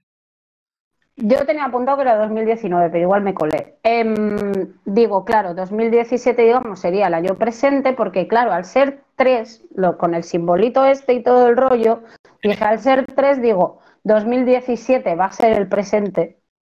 Sí. 1986 eh, va a ser el pasado. O sea, yo solo contaba con tres líneas temporales en el momento en el que yo acabé la primera temporada, digamos. Claro, luego empiezas la segunda y te meten dos más. y dices, En ciclos de 33 años. Mm. Exacto. Y entonces acabas la segunda temporada que tienes cinco líneas temporales. Entonces, cuando acabé la primera, digo, vale, una será el presente, otra el pasado, otra el futuro. Y ahí me quedé, dije, puta madre, lo he entendido todo. Llegó la segunda temporada y dije, mm, va a ser que no. En principio. es una serie que te, que hmm. te que te explota la cabeza porque cada vez te va añadiendo más información a la que tienes y no acabas nunca de acabar de desarrollar teorías acerca de lo que está pasando.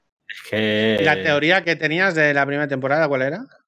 Era esto que una, la, la, digamos, la que sería la del medio sería 1976, supongo, el presente, otra sería el pasado y otra el futuro, y ya está, porque hasta entonces solo había tres líneas temporales. Yo, a mí me gustaría matizar lo que has comentado, es en principio es la misma línea temporal, ¿vale? es, el mismo, es el mismo ciclo. Están hablando que toda esta línea temporal es el último ciclo y van a empezar el último.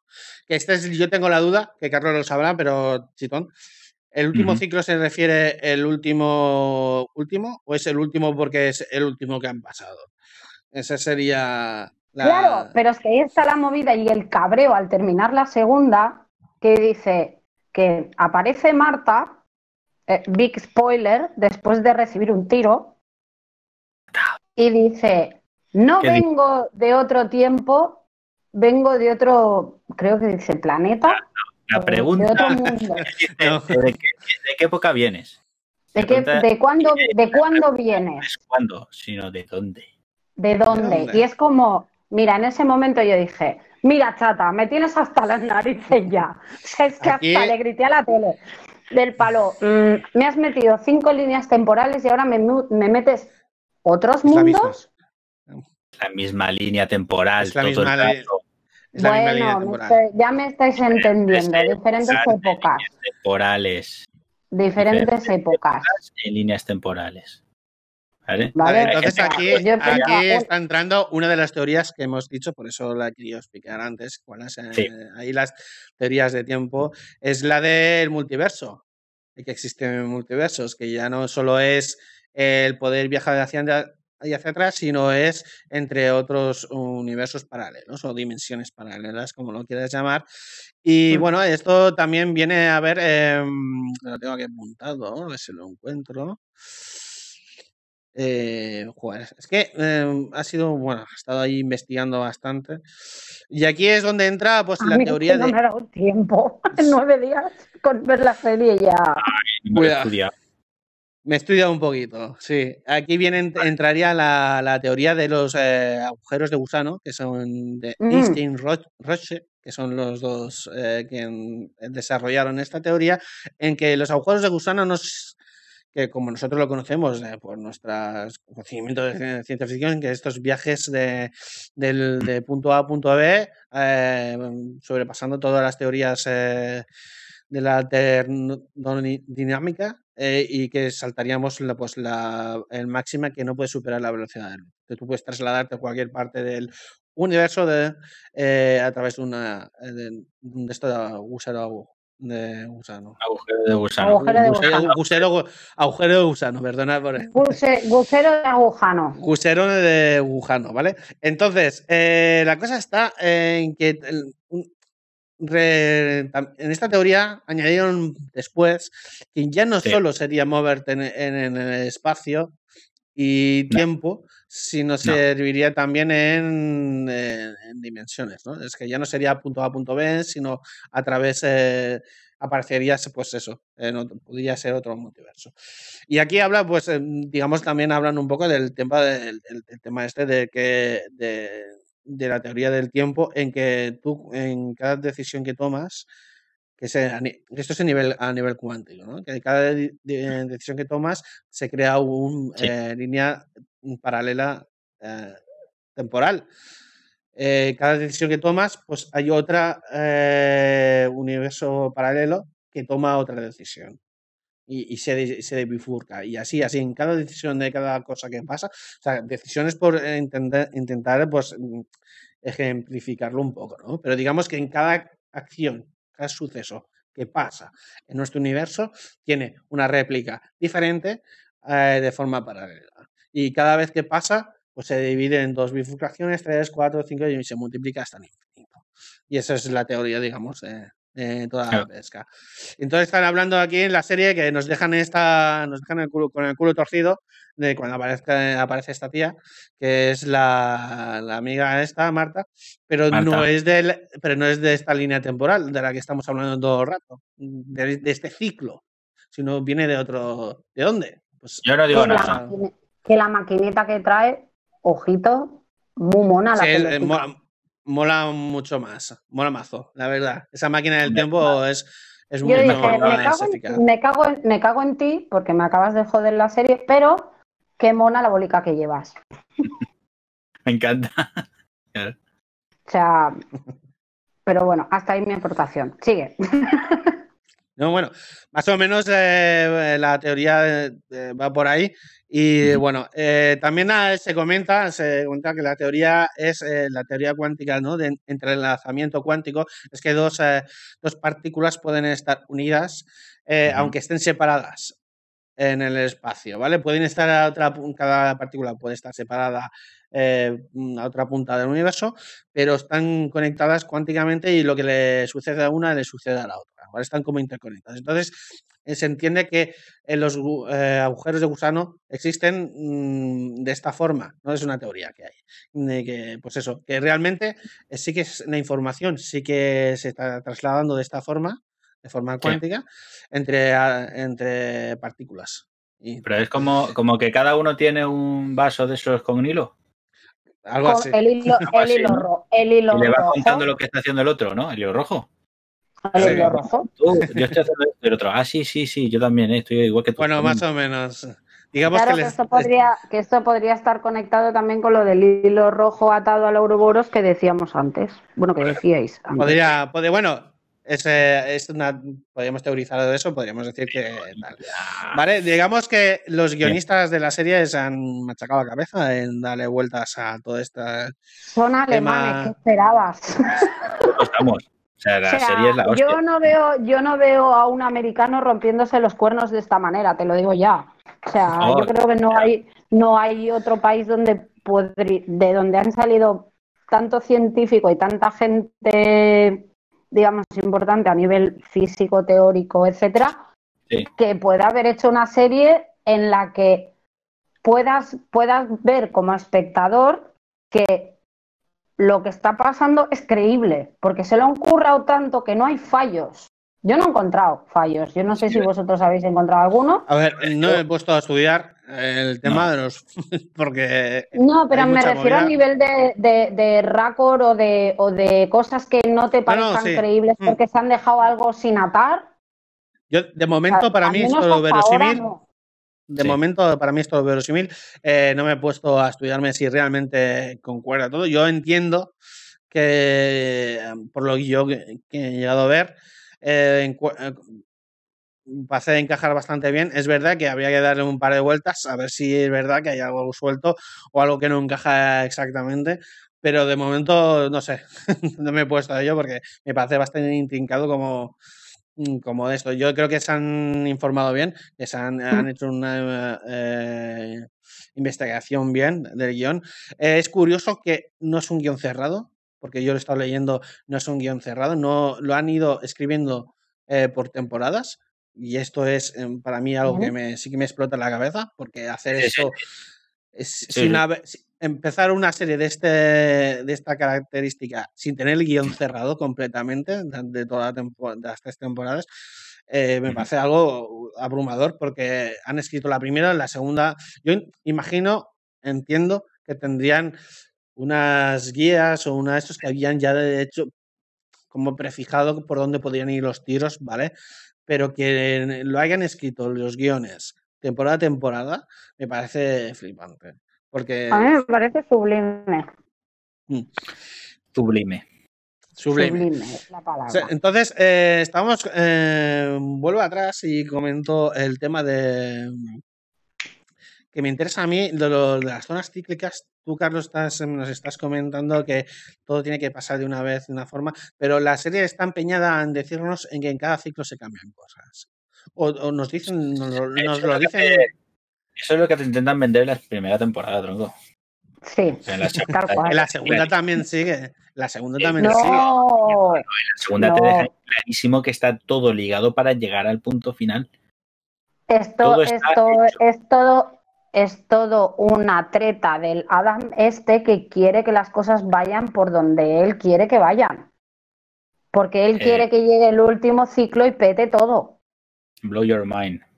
Bueno, de momento. De momento, Eso es lo que yo entendí. Sí. A mí, a mí me hace. De hecho, mm, una de las cosas que me gusta de la serie es pensar este, esta otra alternativa de los viajes en el tiempo, porque sí, yo tenía constancia de las demás teorías que hemos estado hablando, que de hecho se nos ha olvidado explicar uh, una que es, que es la de Terminator, ¿vale? Que es, ah. digamos, la paradoja, que aquí entra la paradoja ontológica que hemos comentado antes, aquel objeto o información que viene en el futuro y, y causa este rompe esta la causalidad, el principio de causalidad de que era primero y que era después, porque en Terminator 2 se explica, ¿no? De que gracias a, al viaje al pasado del primer Terminator T800 eh, consiguen desarrollar Skynet y sin Skynet no se hubiese construido Terminator. Ahí está la paradoja. ¡Paradoja! paradoja. Eh, y bueno, y a mí me hacía gracia el pensar eh, el, que en esta serie, lo que estaban explicando, lo que estaban intentando explicar, que en este ciclo eterno, eh, evidentemente, evidentemente hubo un inicio y, puede, y que en cada ciclo eh, se podía ir haciendo modificaciones uh, y teniendo hacia un lado, como por ejemplo, a ver, ¿cómo podría explicarlo? Digamos que tú eres un espectador que está desde fuera, como estamos viendo de la serie, y ves delante de ti eh, una línea temporal, ¿no? Eh, lo ves perfectamente que van pasando las cosas, pero en medio está el, suceso, donde ves dónde está el ciclo. Pues tú ves el ciclo, pasa, vuelta, vaya.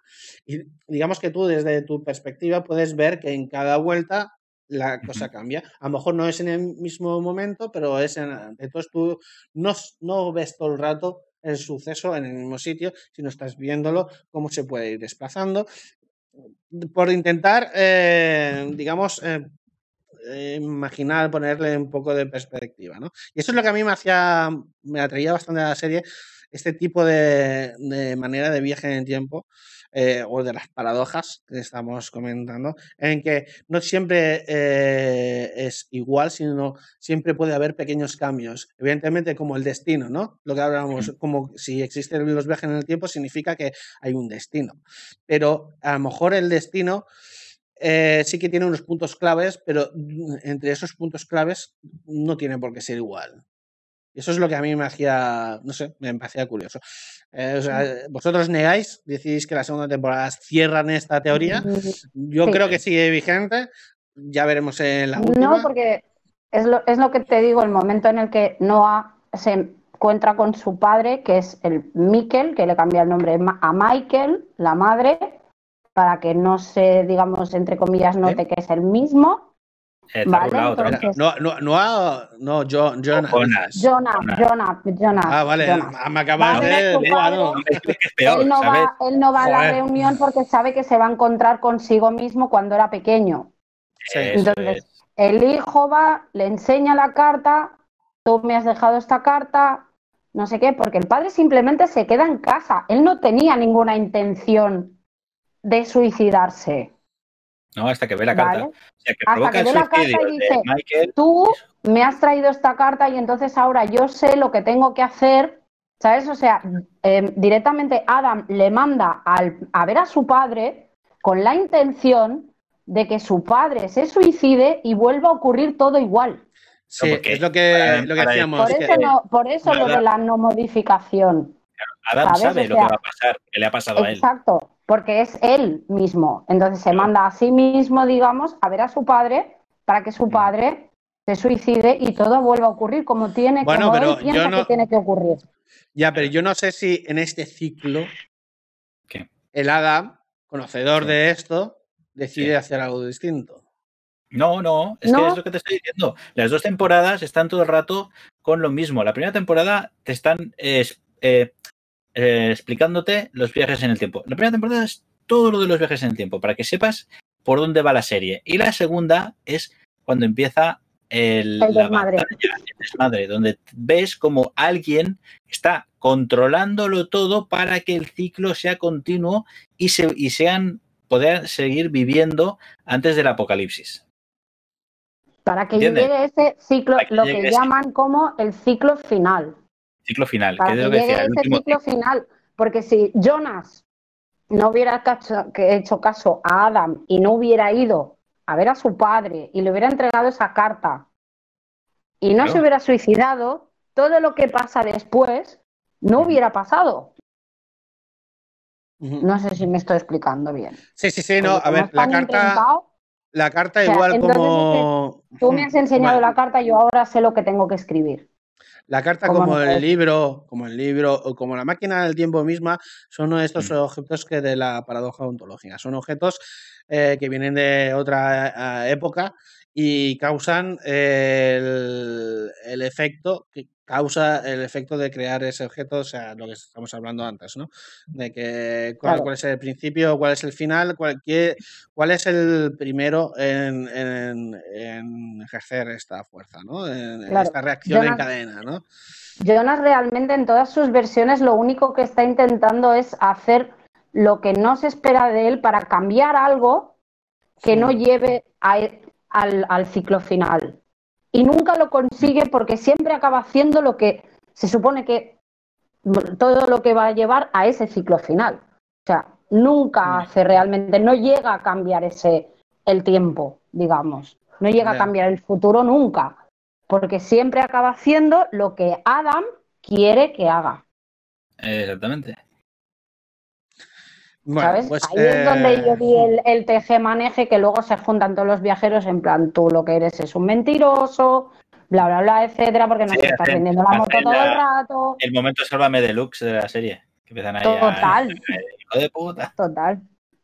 Pero, pero es que sobrellevado, o sea, en el personaje de Noah, que, le está, que él piensa que está haciendo cosas por, por, digamos, llevar al futuro algo mejor, y en ese momento le hace clic la cabeza y dice, tú me has hecho hacer aberraciones que no debería haber hecho. Porque realmente lo que he hecho es lo que tenía que hacer y no era lo que yo pensaba que tenía que hacer. O sea, yo creía que iba a cambiar cosas y estoy haciendo lo que tú quieres. Totalmente. O sea, Adam realmente es el, el, en inglés el puppeteer, bueno, el marionete, el que lleva todas las marionetas.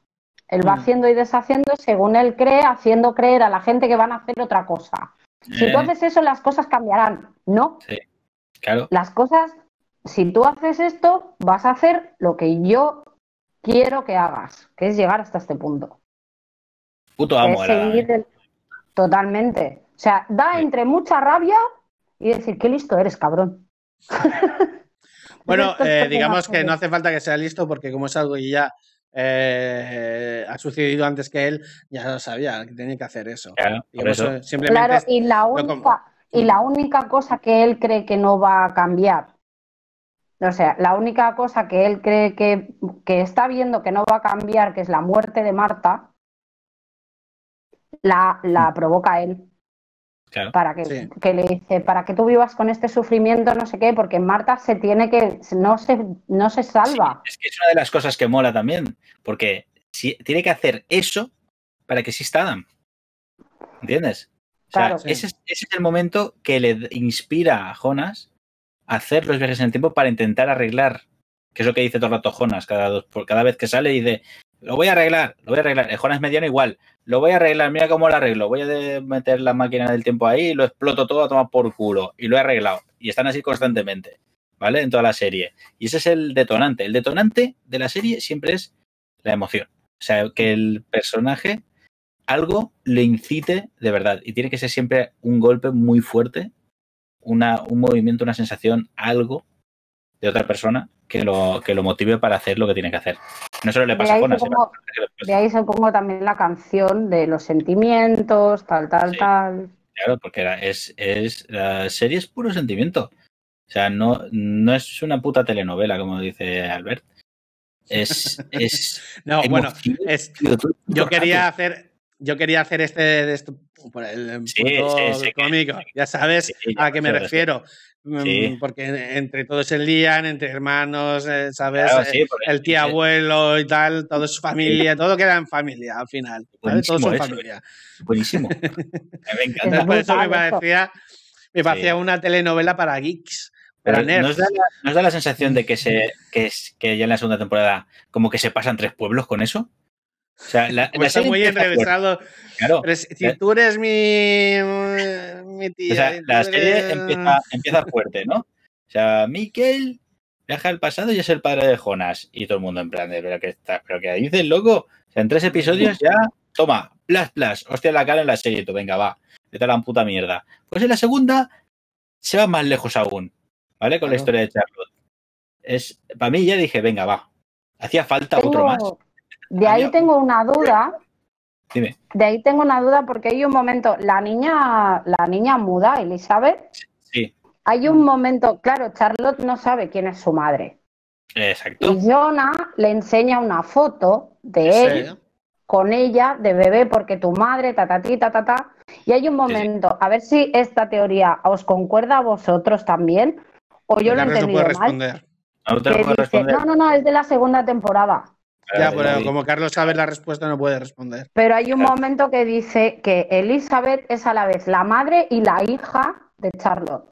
Eso sí, lo dicen. Eh, a final de la temporada lo, dice bien claro. dice bien claro, es la, sí, sí, sí, es la madre y la hija. vale, vale, vale, vale, vale, Porque ahí me había quedado, yo digo, espérate, ¿lo he entendido bien o no? Sí, sí, sí, lo he entendido ahí me explotó la cabeza también una cosa salvaje, que luego falta ver a ver cómo vuelve para ¿sabes? Todo esto. Pero, pero me dejó muerta. yo no cuento nada. la verdad, la verdad, bueno, es lo que tú has dicho, Carlos, es, eso, que la segunda temporada se empieza a liar, es todos están relacionados, tienen parentesco todos con, con todos, y por eso yo decía que era una, me parecía una telenovela para nerds, porque ese, porque es una telenovela, pero con viajes en el tiempo, diciendo Entonces me parecía, me parecía gracioso en ese, en ese tema. Mira, te quita el chiste. Es que de verdad, ¿eh? No puedo, no, puedo meter nada aquí. hemos todos. Lo, gracioso sois vosotros, ¿vale? Está claro. Yo aquí explicando, explicándonos mis teorías. Te, pones muy serio, te pones muy serio. no, porque a mí, a mí lo que me gusta, y es que a mí me gusta dar unos datos para que se entienda eh, algunas, algunos puntos de la serie eh, porque creo que son importantes y porque el simbolismo de esta serie está tan eh, entrelazado en sí. ¿Y qué? A ver, tú sí, que levanta la mano. ¿Qué quieres? Gracias, tío. una sugerencia, cuando, cuando en el podcast tengas el, estés hablando de, todo lo que has hablado de los viajes y tal, pues, como tienes un fondo verde, podrías ponerte el, el, el Stargate. El, Stargate.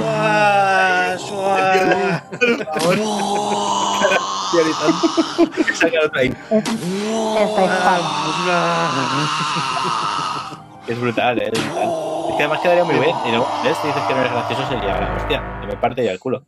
Bueno, no, lo que sí que voy a todo que he ido explicando, todo lo que vamos contando, ir acompañado en principio con imágenes, para que todo lo que vamos diciendo se, pueda relacionar bien, ¿vale? Sé que es mucha información, eso es mucha cosa, eh, y eso es muy complicado sin, sin, sin ver, sin ver todo, todo, todo, lo que se está diciendo. Claro, es que vas hablando y la cosa tiene que ir saliendo ahí con el plan, pero bueno.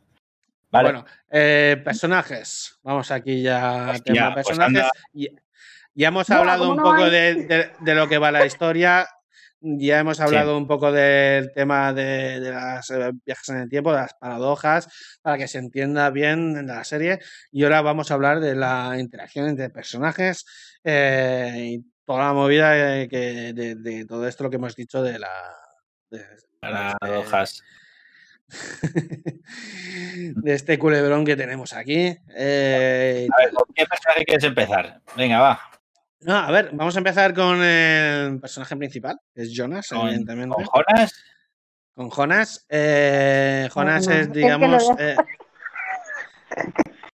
claro, la primera, en la primera temporada ves al tío que está ahí, pues tú es que, tío, que estando ahí en toda la movida, descubrir que tu padre es el. es. Eh, es tu, pequeño de un amigo. Un amigo tuyo.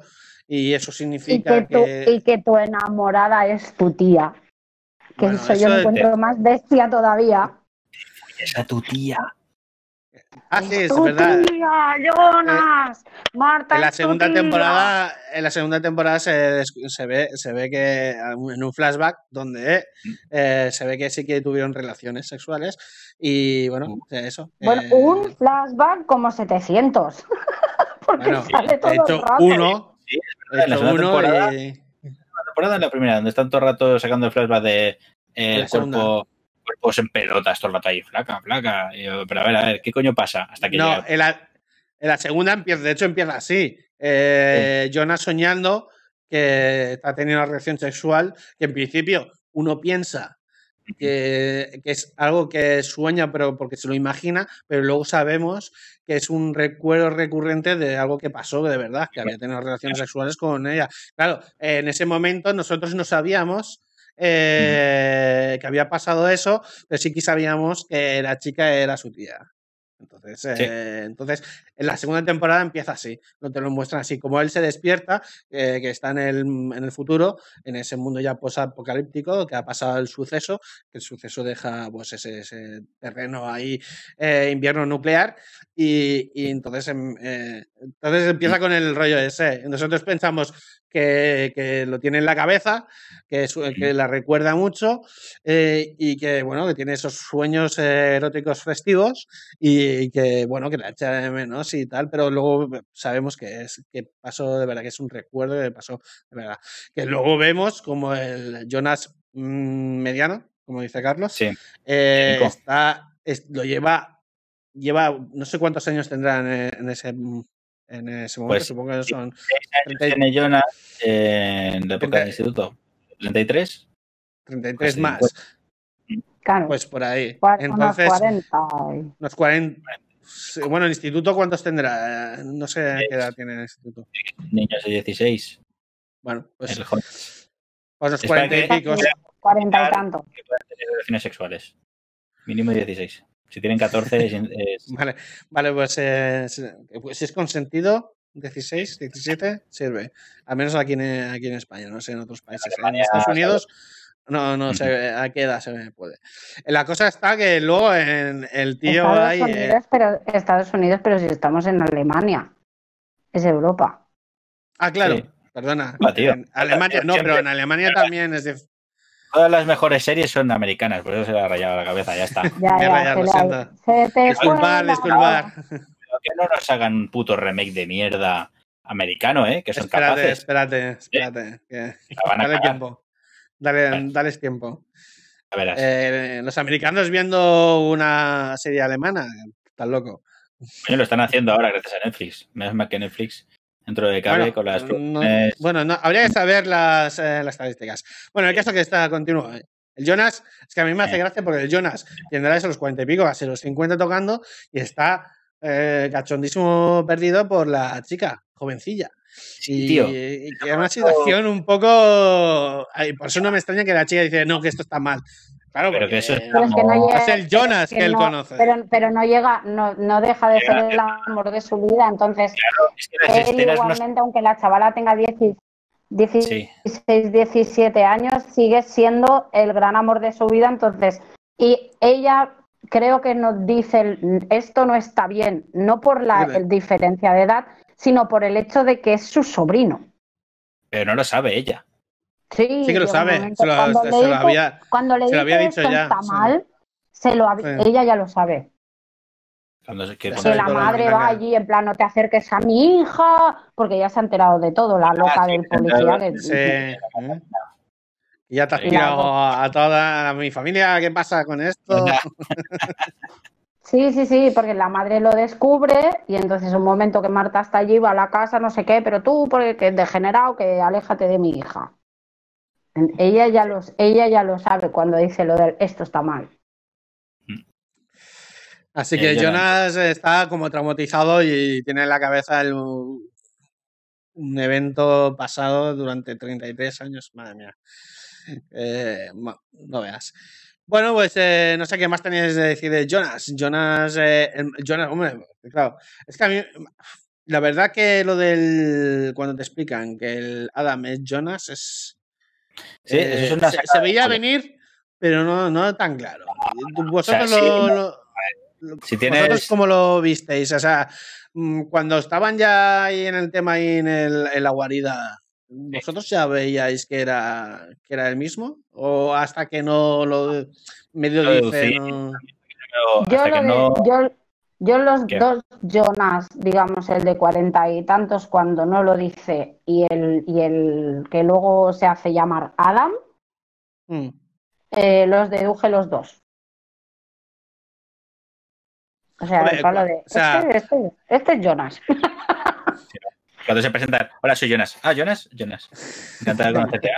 No, no, antes de que antes de que se sepa. O sea, el, el personaje, el de cuarenta y pico, aparece por allí de entrada, no dice quién es. ¿Tú te, lo hueles, ¿Tú te hueles que Adam es Jonas en algún momento? Cuando aparece Adam. ¿Cuándo te lo eh, hueles? Muy, muy al principio no, pero llegó un momento que dije, esto me huele a mi chamusquina, este hombre sabe demasiadas cosas. Hmm. Este tiene que ser Jonas.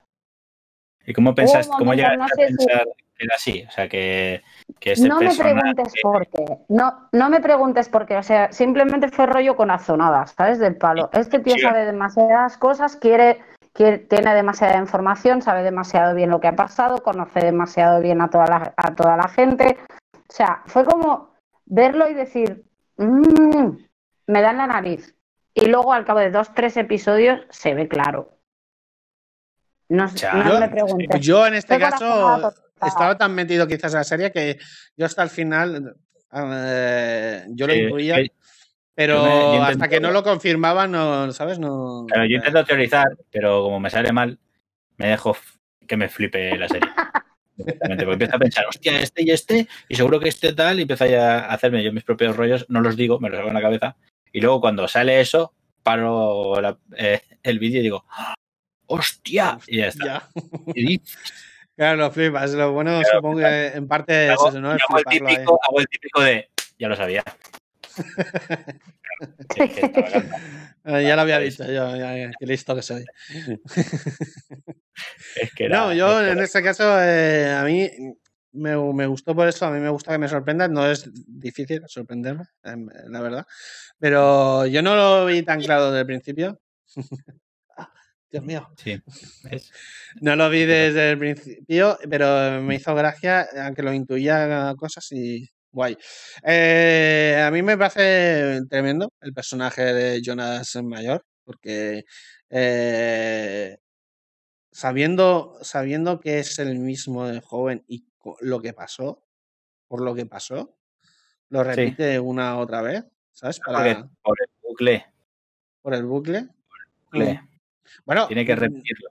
Yo de momento no sé exactamente el por qué tiene que repetirlo exactamente. En principio, ellos dicen que quieren que, bueno, el, la banda de Sigmundos, eh, teóricamente su objetivo es terminar con ese ciclo o terminar con el con el mundo que existe ahora mismo. es que en la serie lo que quiere, les está vendiendo todo el rato esto. Les vende todo quiere romper, digamos, el espacio-tiempo, que no exista pasado, presente y futuro. Pues eso es lo que yo entendía. Y, luego está la otra banda, que está Claudia, Gieldenman, si lo he pronunciado bien, que quiere evitar ese, eh, que pase eso. Y, ambos grupos utilizan a Jonas.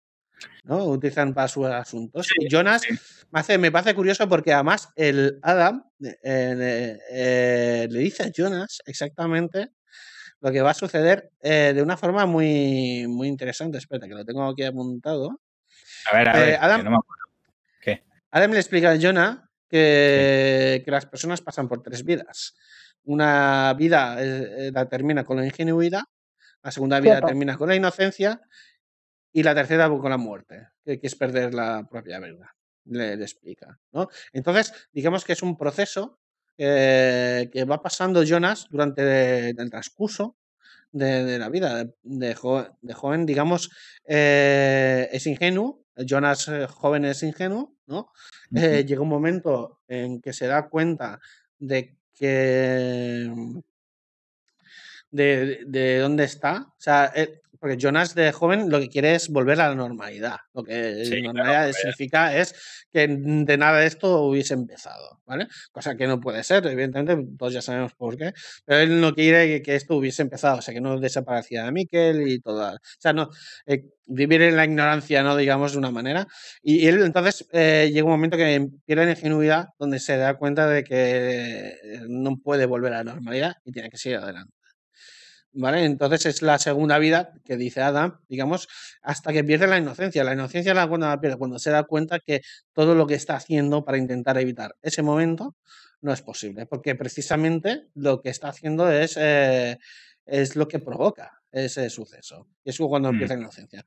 Y aquí, y aquí queda abierto, supongo que es la tercera vía, que es la muerte, que es eh, la, parte de, la parte de Adam. y a mí me parece curioso, eh, espero verlo en la tercera temporada, cuál es el paso final donde Jonas se convierte en, Adam. Y, es mm. cuando, digamos, es ese momento en el... A ver lo que ocurre en el mundo este extraño de hmm. la bolita, donde le lleva Marta, la otra Marta. Sí. A ver, sí, claro. Mm. Se puedo cara de sí, porque eso, pon bien cara de póker, porque ya sabemos que estás vetado. Eh, que tú sabes más. Que saben más. La cosa, claro, por eso yo te pregunté, oye, mm, deja de ver la serie porque, claro, porque para poder teorizar y tal, porque ahora, claro, no puedes, eh, no puedes con nosotros aquí hacer un poco de, de, de este rollo.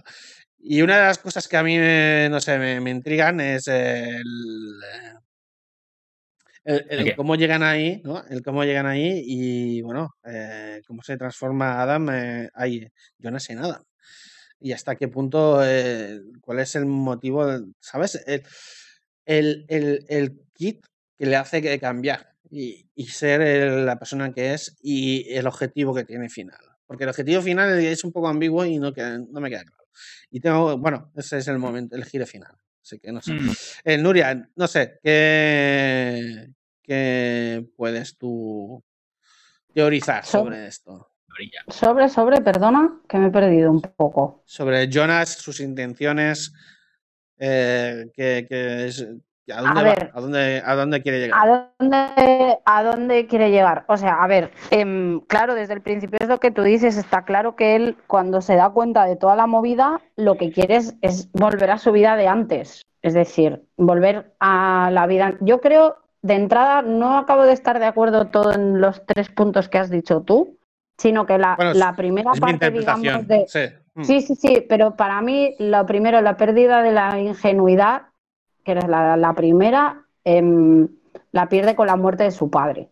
Para mí, para él es un punto de inflexión, aparte que ha estado en un centro, eh, por lo que explica después, em, eh, psiquiátrico durante un tiempo y tal. Para mí es un punto de inflexión para él en su vida.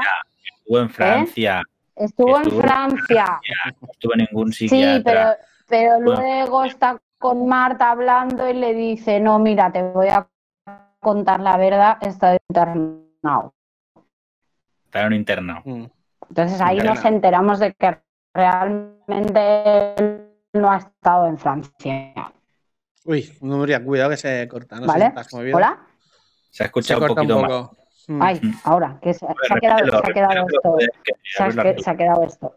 Eso, digo, que él está, está hablando con Marta y ahí nos enteramos todos, Marta también, de que realmente no ha estado en, esa, en Francia, sino que ha estado pues internado en un centro. Para mí, para él, entiendo que ese es el punto de inflexión donde pierde ese primer punto de vida, digamos, como si fuera un videojuego. Para mí, ¿eh? mi interpretación. yo creo que, lo que habla Adam es realmente de cómo se, los tres pasos de cómo se da cuenta Jonas de que es inevitable de que tiene que hacer lo que tiene que hacer. Y por eso es lo que, como lo, como lo he descrito, ¿no? Que son tres puntos Es intentar arreglarlo, ¿vale? No, ingenuo es querer que todo vuelva a la normalidad, no, no arreglarlo, sino eh, huir del tema. Volver, volver a... Que se acabe ya, es como, una pesadilla. Ahora que, sé que... Exacto. Ahora que sé toda esta información, realmente no la quiero tener. No mm. quiero saber todo esto, quiero volver a ser mm, mi yo de antes, antes de que mi, antes de que mi padre se, se muriera. Él quiere volver a antes. Para, por eso yo remarco el punto de inflexión de la muerte de su padre. Yo creo que el punto de inflexión es cuando se entera, cuando se entera de que. Uy, que se corta otra vez, Nuria. Cuidado. ¿Estás ahí? Nuria. Estoy. Sí, sí. Ah, es que se corta, tío. No sé por qué. Porque llevamos dos horas y creo que mi móvil ya está a punto está diciendo de capute. Bueno. Está grabando. Es, la cosa, yo creo que lo que estábamos comentando es que la punto de inflexión es cuando ya empieza a descubrir toda la movida de que Michael es su, su padre y toda, y toda la historia, que es, el momento en que empieza a saber todo el entresijo que está viendo y es donde os oigo, tiene, mal. Tiene la fase de... ¿Qué? No soy es mal. Sí, vuelve, reinicia un poco. Sí. voy a. Espérate, a ver si consigo hacer. Vale. Bueno, hacemos una pausa para publicidad. Sí, para ir al, para ir al baño también, si no os importa. Sí, vale, vamos a hacer una pequeña pausa. Mm, bueno, vamos a ir terminando porque en media hora Carlos tiene que marcharse, así que vamos a ir pasando. Estábamos eh, terminando de comentar de Jonas, creo que es el personaje más importante, por eso no nos hemos dedicado más tiempo en que sus fases, ¿no? De que el chaval pues se negaba, que en un primer momento tenía una fase de negación de lo que estaba sucediendo, que por eso yo decía que para mí era el momento de inocencia, ¿no? El momento del de que Uy, se ha vuelto a ir. Se ha, desconectado. No, no, no. Espera, espera. Ya está. Vale, vale. Estoy aquí, estoy aquí. Eh, pues lo que me comentaba, ¿no? El momento de esa inocencia, que la pierde, eh, porque es cuando, cuando acepta que está realmente sucediendo y es cuando acepta, entonces decide que lo quiere evitar, que es cuando es, eh, cuando es el Jonah eh, mediano, ¿no? intenta evitarlo y luego ese momento pues lo termina pues eso, eh, porque se da cuenta, cuando se da cuenta de que lo que está haciendo realmente es lo que está provocando todo eso y que se da cuenta que no tiene, no puede hacer, no puede cambiar nada. Que por más que lo intente, mm, no, y punto. No puede. Pues eh, dejamos a Jonas atrás y vamos a otros personajes. Eh, personajes que vosotros, por ejemplo, hemos hablado de Noah, creo que es un personajazo. increíble. Me parece, uno de los mejores personajes de la serie y un actorazo, increíble. Eh, todo el papel que desarrolla, em, súper. Es que está muy en parte, en parte esa dualidad religiosa, ¿sabes? Que, que me parece curioso, ¿no? Que haya elegido esa, esa manera de presentarse. Sí, que se presente como un párroco, ¿eh? que se presente como un padre, como un párroco, como un católico, pero que utiliza otra religión. ¿Entiendes? Sí. Es eso que mola. Porque lleva el libro, el libro es el libro que tiene el símbolo de. Como la Biblia. Es como si fuera la Biblia, ¿no? Porque, claro, es, el libro. Biblia es su Biblia, porque ese libro es el que te da todas las pistas, por eso lo tiene, para poder hacer lo que tiene que hacer eh, en cada, o sea, en la época en que está. Fíjate lo que acabas de decir. unas páginas. Sí, claro. Fíjate que lo que acabas de decir concuerda, con lo que hemos dicho en la simbología eh, de lo que tiene tatuado la espalda. Porque lo que tiene tatuado la espalda, lo que hemos dicho, era la tabla esta. La, tabla de esmeralda, has dicho la tabla esmeralda, donde digamos que es una receta para llegar a la perfección. Entonces, digamos que lo, se refleja en el libro, ¿no? Porque el libro le explica exactamente la receta, paso por paso lo que tiene que hacer para llegar a un fin. El fin, claro, pero, el fin que tiene, eh, en la segunda temporada lo sabemos, cuál es el, su fin, porque en principio es Adam le engaña, sabemos que le engaña y lo manipula, por eso faltan esas páginas. esas páginas no sabemos quién las arrancó. Sabemos que las tiene Claudia, pero no sabemos quién las arrancó. ¿Y, por qué pero esas páginas le muestran que realmente lo que pone en el libro que él cree, o sea, su Biblia está incompleta, realmente descubre cuando descubre esas páginas que lo que está haciendo está mal. Sí, sí, porque le faltaba esa información. Eh, Adam le da la información necesaria que es el libro sin las páginas. Hasta aquí. Y tú tienes que hacer todo esto. Y él vale. Mi teoría es que directamente mm, otro de los engaños de Adam es que él mismo arranca las páginas para que yo, para que yo Noah no sepa. Podría ser, es una de las teorías. Eh, habría Veremos cómo se desvela en tercera temporada. Carlos con cara de póker, así me gusta. Te tengo Bien. eh, sí. Y que Claudia, por lo que sea, las encuentra, las guarda en plan de mm, las tengo yo. Y las tengo yo, y las presentaré cuando toque. Mm. Eh, y yo sé lo que, yo, yo sé la verdad. ¿Sabes? Yo sé lo que, pues supongo que esto se verá más adelante, pero claro, cara de póker. Que por eso es, el team, el team contrario a, lo que está haciendo Adam, ¿no? Porque sabe todo lo que hay, entonces está ahí, pues intentando, pero claro, aquí entra en contradicción a lo que eh, decís vosotros, yo porque yo por eso yo dejo abierto a que cada ciclo se puede modificar, porque Claudia está trabajando para que pase eso, para que se modifique. es, lo mismo que, es lo mismo que intenta Jonas. Jonas mediano, su idea es en la cabeza es que él puede cambiar el ciclo, que puede destruirlo y lo que provoca es que él provoca el ciclo también, o sea, es el que provoca... Pero Claudia sabe lo que sucede con Jonas, entonces sabe por qué pasa Lo sabe, coño, pues lo sabe porque ella también le está haciendo los viajes en el tiempo. Sí, pero se entromete, pero Adam, Adam se entromete precisamente para que la labor de Claudia no sea llevada a cabo.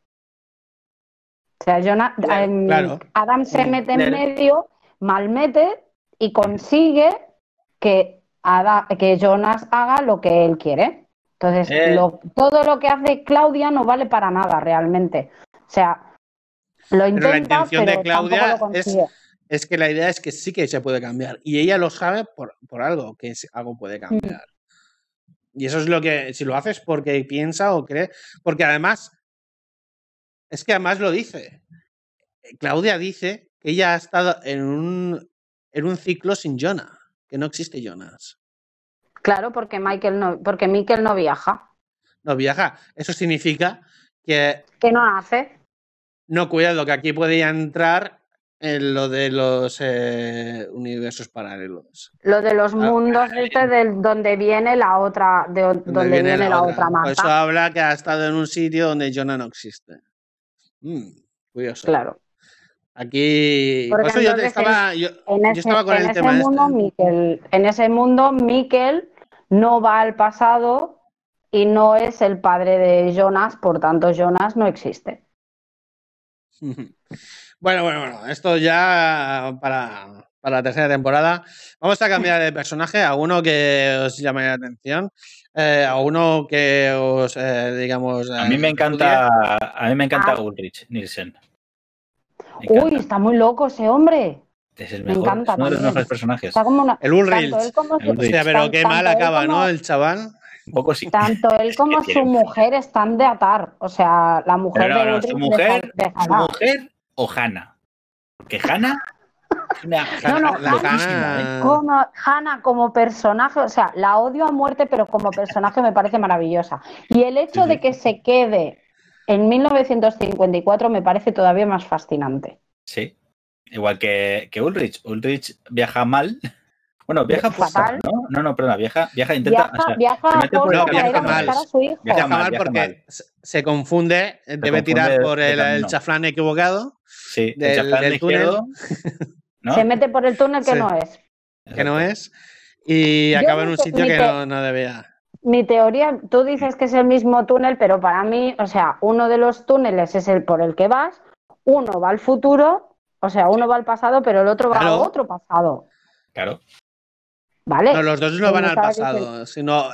Uno, va a 1986 y el otro va a 1954. Pero, ¿cuál, es, realmente ah, el pasado y el presente, realmente, en la serie? Eso es lo que yo, eso es lo que yo estaba diciendo al principio, ¿Eh? al final de la primera temporada me pensaba que el 86 era el presente, el 54 era el pasado y el 2017 era el futuro, hasta el fin de la primera temporada. Y luego me metieron dos más. Si tú te eh. fijas, eh, Jonas, la primera vez que entra en el túnel, se va a la izquierda. Sí. Ulrich, cuando se mete en el túnel, va a la derecha.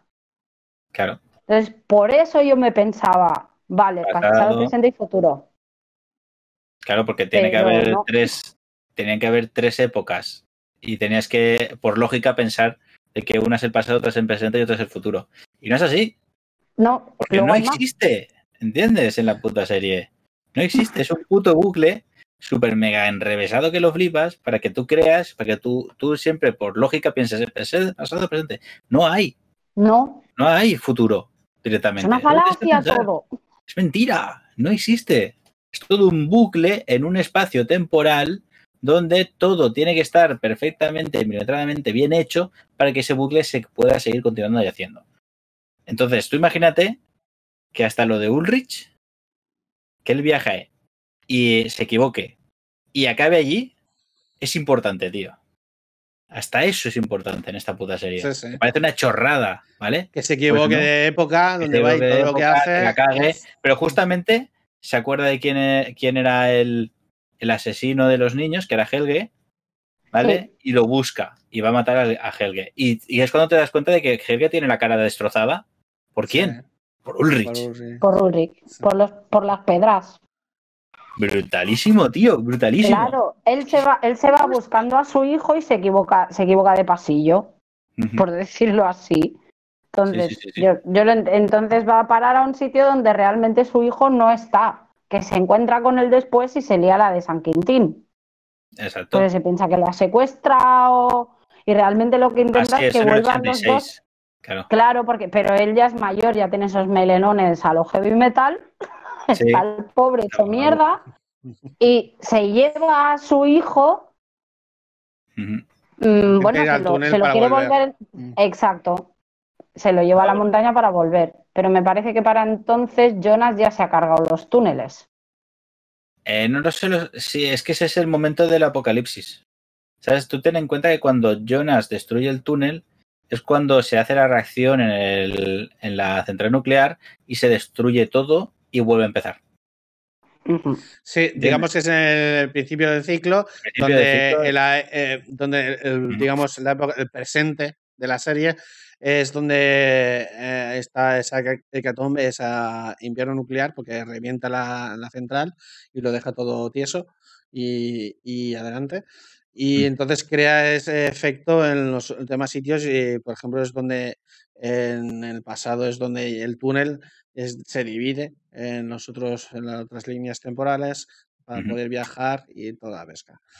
Eh, no sé, tío, es verdad que los personajes que hay para dar y vender, de algunos para de, de hostias y no veas, porque las Sí, mujeres sí. Hannah, en esta Hannah, serie... yo, yo, yo me he quedado atrapadísima con Hannah y todo lo manipula. Ah, o sea, porque parece una mosquita muerta y es una manipuladora y una Desde pequeña de que empieza lomo. ahí, madre mía, Sí, madre mía. es- O sea, con Y lo que de sea la madre del Ulrich, protagonista ya es algo Sí. como que te carcome. Dices, "Hostia, te jode. Diciendo", porque el personaje tiene, tendemos a pensar que tiene que ser el mejor, el bueno. Y, Sí, tal, sí, y ¿no? que la madre sea la, una madre. Tío, ¿Cómo una madre puede ser tan hija de sus madres? Claro, las madres son todas buenas, hostia. ¿Qué coño Claro. Pues no? Venga, pues no. y la se madre de conoce- esta se conoce que no. se conoce que no. Y esta como la lía parda con esta movida y luego la otra tampoco estaba muy, muy cuerda, ¿no? Que también, que bueno, que, eh, que bueno, hace lo Y suyo, la, ¿no? y la niña, la Elizabeth, la chica sordomuda, que luego sale también en el futuro este Elizabeth invierno nuclear, tal. Sí. Que la que no sé de dónde coño sale, y a ver si vosotros me podéis decir, es la Doris, creo que se llama. Es la que se la creo que es de 1954, ese momento escena, escena lésbica, no sé si Ah. os suena. La, Es la hermana de Noah. Es la hermana de Noah. la hermana de Noah. No, la mujer de Nielsen, ¿quieres decir? La mujer No, de. la que llega, la que llega con su hijo al pueblo, que son nuevos, Ah, sí, la que Es lleva la hermana de. Noah. y se lía con la mujer del. Vale, sí. Vale. Es la hermana de Noah y es la, es la madre de Tronte. Tronte. Tronte, ¿sabéis quién Tronte es? es un, persona, es un personaje del, del presente, no dilo Carlos, eh, que es... El eh, padre de Ulrich. Vale, ya está. Tronte es el padre de Ah. Ulrich. El, poli- el policía mayor, digamos. No, tampoco. Uy, Ese es el, policía mayor, es el padre de Claudia.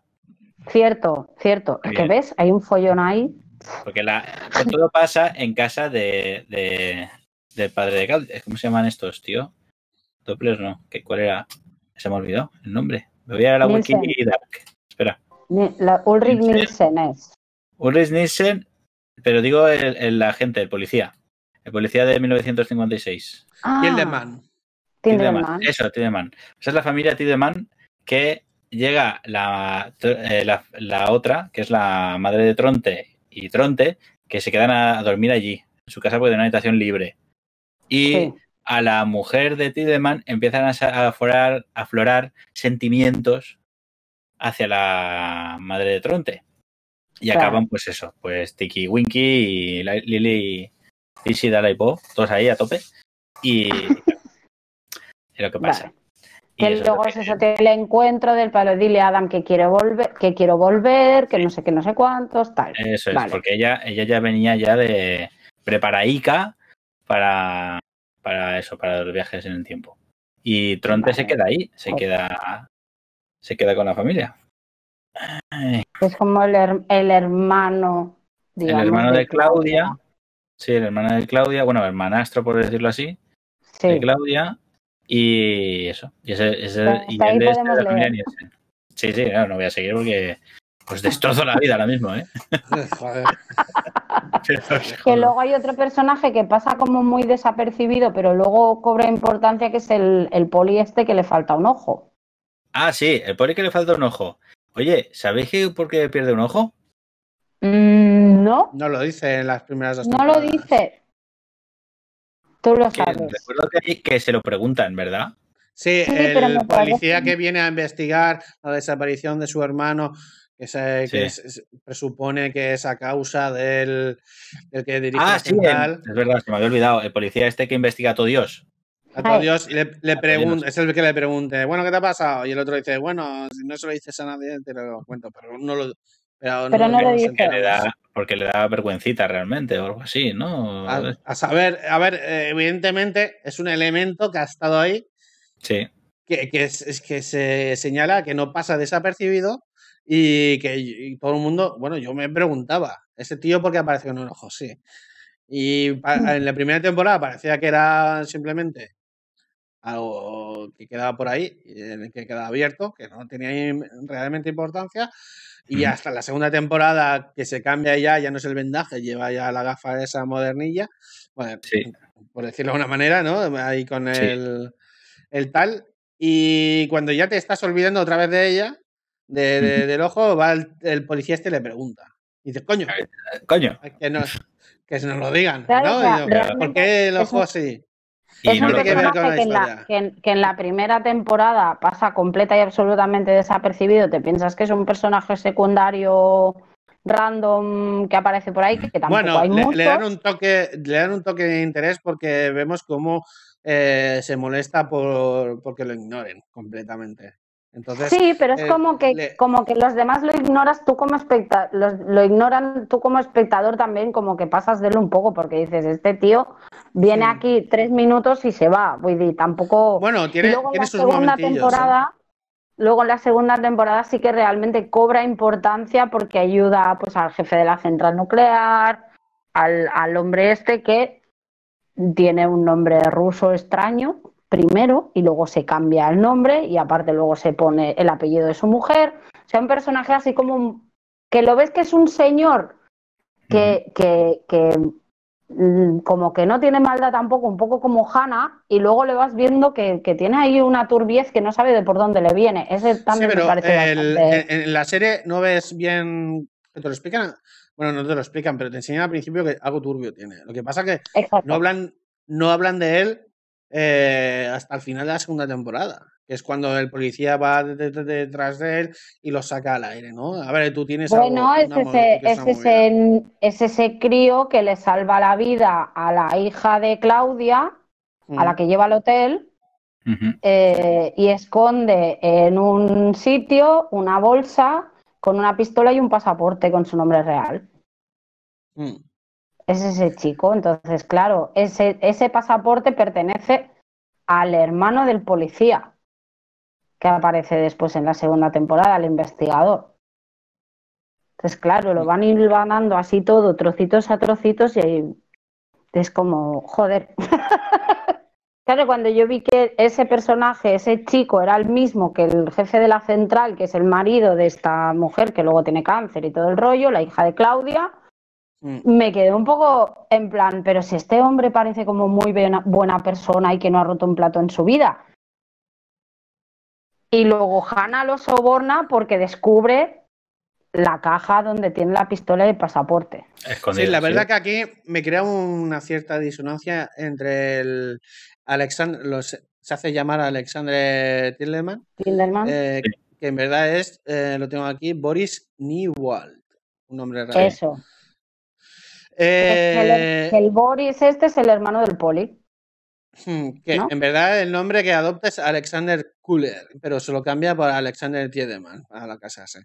Estamos hablando. Eh, pero me crea una cierta disonancia del de joven al mayor, porque el de joven parece más tío para adelante, ya con la, el tema pistola y, y cuando se enfrenta a los bullies, ¿no? Para, digamos, para no salvar a la, chica, pero vamos, para defenderla.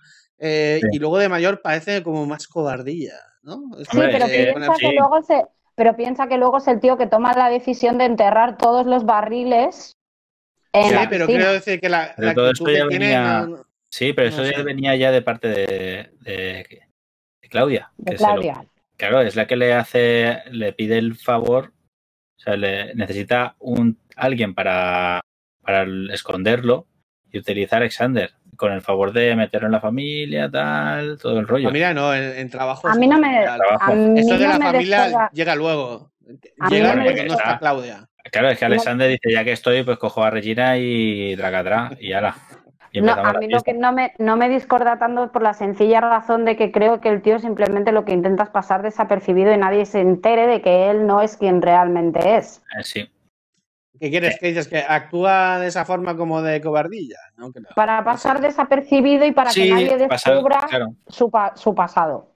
para que no sepan que realmente él no es Alexander Kuller, sino que es Boris no sé cuántos.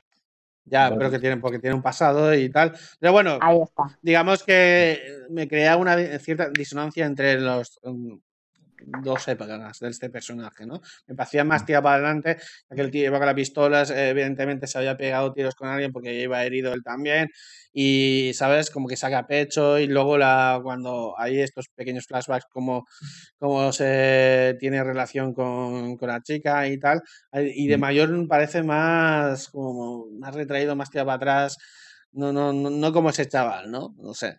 Sí, pero luego claro, es una vida entera. Mm. sabes que tiene algún tipo de movida con el poli del, con el, eh, el otro se llama Boller o algo así. Tienen alguna movida entre ellos que no, mm. no acabas de saber tampoco cuál es con el policía. Em, pero entonces, claro, es eso, es yo no soy quien digo ser. Si, si hago algo chungo, o, o realmente ahora tengo un, ha ido subiendo en la escala, digamos, de la central nuclear y ahora tiene un puesto de dirección y lo que quiere es más que nada pasar desapercibido porque tiene una buena vida y no quiere que se le vaya la mierda. Yo lo veo sí, así, es mi Bueno, puede ser. No sé, no sé. Bueno, em, vamos terminando. Eh, no sé si queréis decir alguno de algún personaje en concreto. Eh, ¿Alguno más que mm. os haya creado Nadie va a mencionar a la puti. ¿Quién es la puti? Al, travesti. El hermano ah, del poliéster del ojo. Mm. Sí. Pues que, bueno. Es maravilloso. A mí me encanta ese personaje. es que es un personaje poco trabajado. Que eso también es verdad, ¿eh? Porque ese personaje podrían haberle dado hay un pie cañero, más chicha, tal, y solo se queda como, como el que se folla el Doppler. Al, marido, eh. al marido de la Charlotte. Sí. Eh, pero luego también le pasa, le pasa dinero a la hija. Eh, sí, sí, porque se hacen. Sí, que la hija le consigue las pastis, ¿no? Exacto. Sí, las hormonas. Para, las, hormonas, le da dinero porque la hija se quiere ir del pueblo porque está hasta el moño de todo ya. O sea, parece que no tiene relevancia, pero es la que vive al lado del camión donde se aguantan los bidones. No, no, no es que viva al lado, es que el hermano, que es el del ojo, que los guarda. le pide, le pide el favor para, sí, para vigilarlo, sí. No, no es que viva al lado, es que el hermano le trae el camión y le dice, cuídamelo por favor y te pagamos. Y eso es lo que se ve al final. Como el, el tío, el poli este de la gafa recoge el camión y le paga a su hermano, hermana. Claro. Claro. Pero no sé, me parece, me parece un personaje eso, como mínimo como secundario, digamos que no tiene mucha de esto, a mí me gusta. Así como personaje, entre comillas. Sí, eso, ¿no, se os ha dado la sensación de que habían personajes que molaban y se, y se la puta? O sea, que estaría guay que hubieran redesarrollado más y es como si fuera un cameíto en la serie, como que han aparecido guay, han aparecido a la siguiente. O sea, como que realmente la serie se hubiera ido mucho más allá, más de lo que es. Pero es que entonces ya hubieran liado la madeja demasiado, quizá. Ya sé, sí, aparte, de, aparte de este personaje, ¿hay que otro personaje crees que eh, que no ha desarrollado? podrían haber desarrollado mejor? ¿Mejor o más? O más. Como, como... más. O más. Tú, Carlos, que te estabas diciendo ¿Qué otro personaje ves que podía haber sido, no sé? Mm. Tener más relevancia. Tener más relevancia. Hombre, Bartos, que al final es un pringao en toda... Sí, por ejemplo, la verdad es que sí, porque Bartos parece que, que sea un pintamonas en la serie. Es que lo es. un sí. es que, es que cumple perfectamente y absolutamente su función. Es como el chulito guay que luego es un que luego es, que luego es un, pintamonas. Sí, es un pintamonas. Porque no lo único para que lo usan es para llevar la máquina y ya está. Sí, es verdad, porque lo, lo utiliza, no lo utiliza prácticamente. Exacto. Se utiliza porque es la, es la función de, que tenía que hacer ¿no? en ese momento, utilizar a Bartos para que utilizara para lo de la máquina. Pero es que ese es el, el rollo de la serie. O sea, hay personajes que, que no les dan importancia al final y la verdad es que sí, tendría que haber sacado un poco más de chicha en ese, tipo de... Bueno, puede ser que la, intención está precisamente en eso, en, en, mm. señalar que hay, que hay piezas del puzzle que son peones y sirven para un objetivo en concreto. en, este, este ejemplo es así. Sí, además el único objetivo que tenía era darles la máquina del tiempo a los otros chavales. Porque esa máquina del tiempo Luego llega Jonas, porque Jonas lo no lo pierde porque se lo lleva a su madre, se lo roba a su madre, gana. Entonces, eh, esa máquina del tiempo del pasado le llega a él al presente, eh, digamos, para detener, porque ya se sabía que iba a perder esa máquina, pues, bueno, no iba a perder porque su madre se la iba a llevar. Iba a necesitar una máquina del tiempo y se la traen de esta manera. O sea que Bartos solo sirve para hacer de recadero de esa máquina del tiempo. Y luego creo que también los personajes de Francisca y el, hermano de Marta, no me acuerdo del nombre del chico, el de las californianas, creo que estos ya tendrán más chicha en la temporada 3. Porque También lo pienso y, tengo interés en saber cómo, llega. Que son dos de los viajeros. Porque son dos de los viajeros, salen después con Adam, que hay un momento que se cogen de la mano, como muy bonito todo y son dos de los viajeros, digamos, principales. Entonces yo creo que estos dos eh, en la primera y segunda temporada han tenido algún momento de importancia, pero en la 3 creo que tendrán más. Teoría. ¿Os acordáis que hay una foto del grupo de Sigmundus? Sí, salen todos. Está Bartod y están, bueno, está todo el grupillo. Creo que te rayas porque los ves de jóvenes duelos, ¿no? ¿Eh? ¿Cómo que de jóvenes por ese, el grupo es de mayores, ¿no? Sí. se ven de mayores, pero sí que había un personaje que se veía más joven, ¿no? En la foto. El Jonah. El Noah, perdón. El Noah. Noah. Eso era. Me estaba rayando yo. Los que se veían de Noah, No, salen todos mayores, menos Noah que mantiene la edad mm, todo el tiempo, menos cuando se ve de joven. Eso es. En la foto que le da a Charlotte, a su hija. Mm. Eso es. Bueno, pues eh, lo vamos ya dejando por aquí. Eh, la semana que viene hacemos ya la, tercera temporada, si te va bien, Nuria. Si te va bien, Nuria. Uh, tercera temporada, vale, lo intentaré. Espero que sí, que me dé tiempo. Son menos episodios, ¿no, Carlos? ¿Cuántos son? Ocho. Igual que la segunda. Como, la, como la segunda. Sí, una media de una hora todos. Todos. ¿Vale? Una horita bien más y, y, que tienes que comerte bien. Bueno, yo creo que, de hecho, en cuando termine esto voy a empezar, ya porque tenía ganas de empezar la, esto.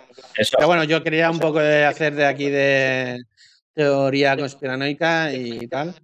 Lo que pasa es que se nos ha ido un poco el tiempo porque la serie tiene mucha chicha y, quería explicar muchas cosas sobre la simbología y esto sí que es lo que se ve mal. Pero bueno, es que la, la, serie está plagada de ellas y, y da mucho significado a todo lo que sucede. Esa simbología está ahí expuesta para que se entienda mejor todo lo que está sucediendo. Y supongo que la, tercera, temporada. Vamos, la tercera vamos al más al turrón ya. Sí, ya vamos a ya iremos a, hacer el CS. Sí, sí, sí, sí.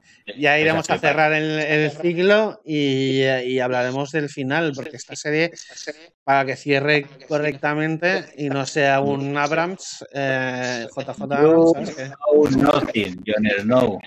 Jon nothing. Eh, vamos a ver cómo cierra, porque evidentemente aquí las han estado liando y a ver cómo lo resuelve. Como he comentado al principio, es una serie que se ha ido escribiendo por temporadas, no se ha escrito del tirón, o sea, no se, pues ha presentado el proyecto. Tengo bastante confianza al respecto, dado que no es una serie americana. Exacto. Eso es lo bueno. ¿Vale? O sea, yo ahí le doy un voto de confianza aquí a los compatriotas germanos y espero que la cierren como Dios manda, Carlos, cara de póker. Eh, tengo cierto, o sea, lo mismo que las temporadas las han ido irvanando muy bien, yo creo que, que, en este caso la tercera temporada cerrará todo el, todo el tema. Espero. Si me equivoco, me voy a dar de cabezazos contra la pared durante una semana. O sea. bueno, porque es un montón de información que hemos recibido para luego, pues, ¿qué hacemos con ella, no? Exacto. Bueno, pues nada, eh, cerramos vídeo, ya nos vamos despidiendo. Eh, seguramente lo voy a trocear y lo voy a presentando en trozos, este, porque dos horas de un tirón no creo que nadie lo vaya a escuchar o, ver. Así que. dos horas y media. Sí. Más o menos. Dos horas y media. Y tal, y a ver cómo sale. Espero que se haya grabado todo bien. Eh, esta primera vez que lo hago en vídeo. Así que, bueno, a ver cómo sale el montaje. Y bueno, nos vamos hablando para la próxima, el próximo podcast, que será ya para hablar de la tercera temporada de, de Dark. Así que nos vemos. Nos vemos. Hasta la próxima. Adiós. Ale, a cascarla. A cascarla.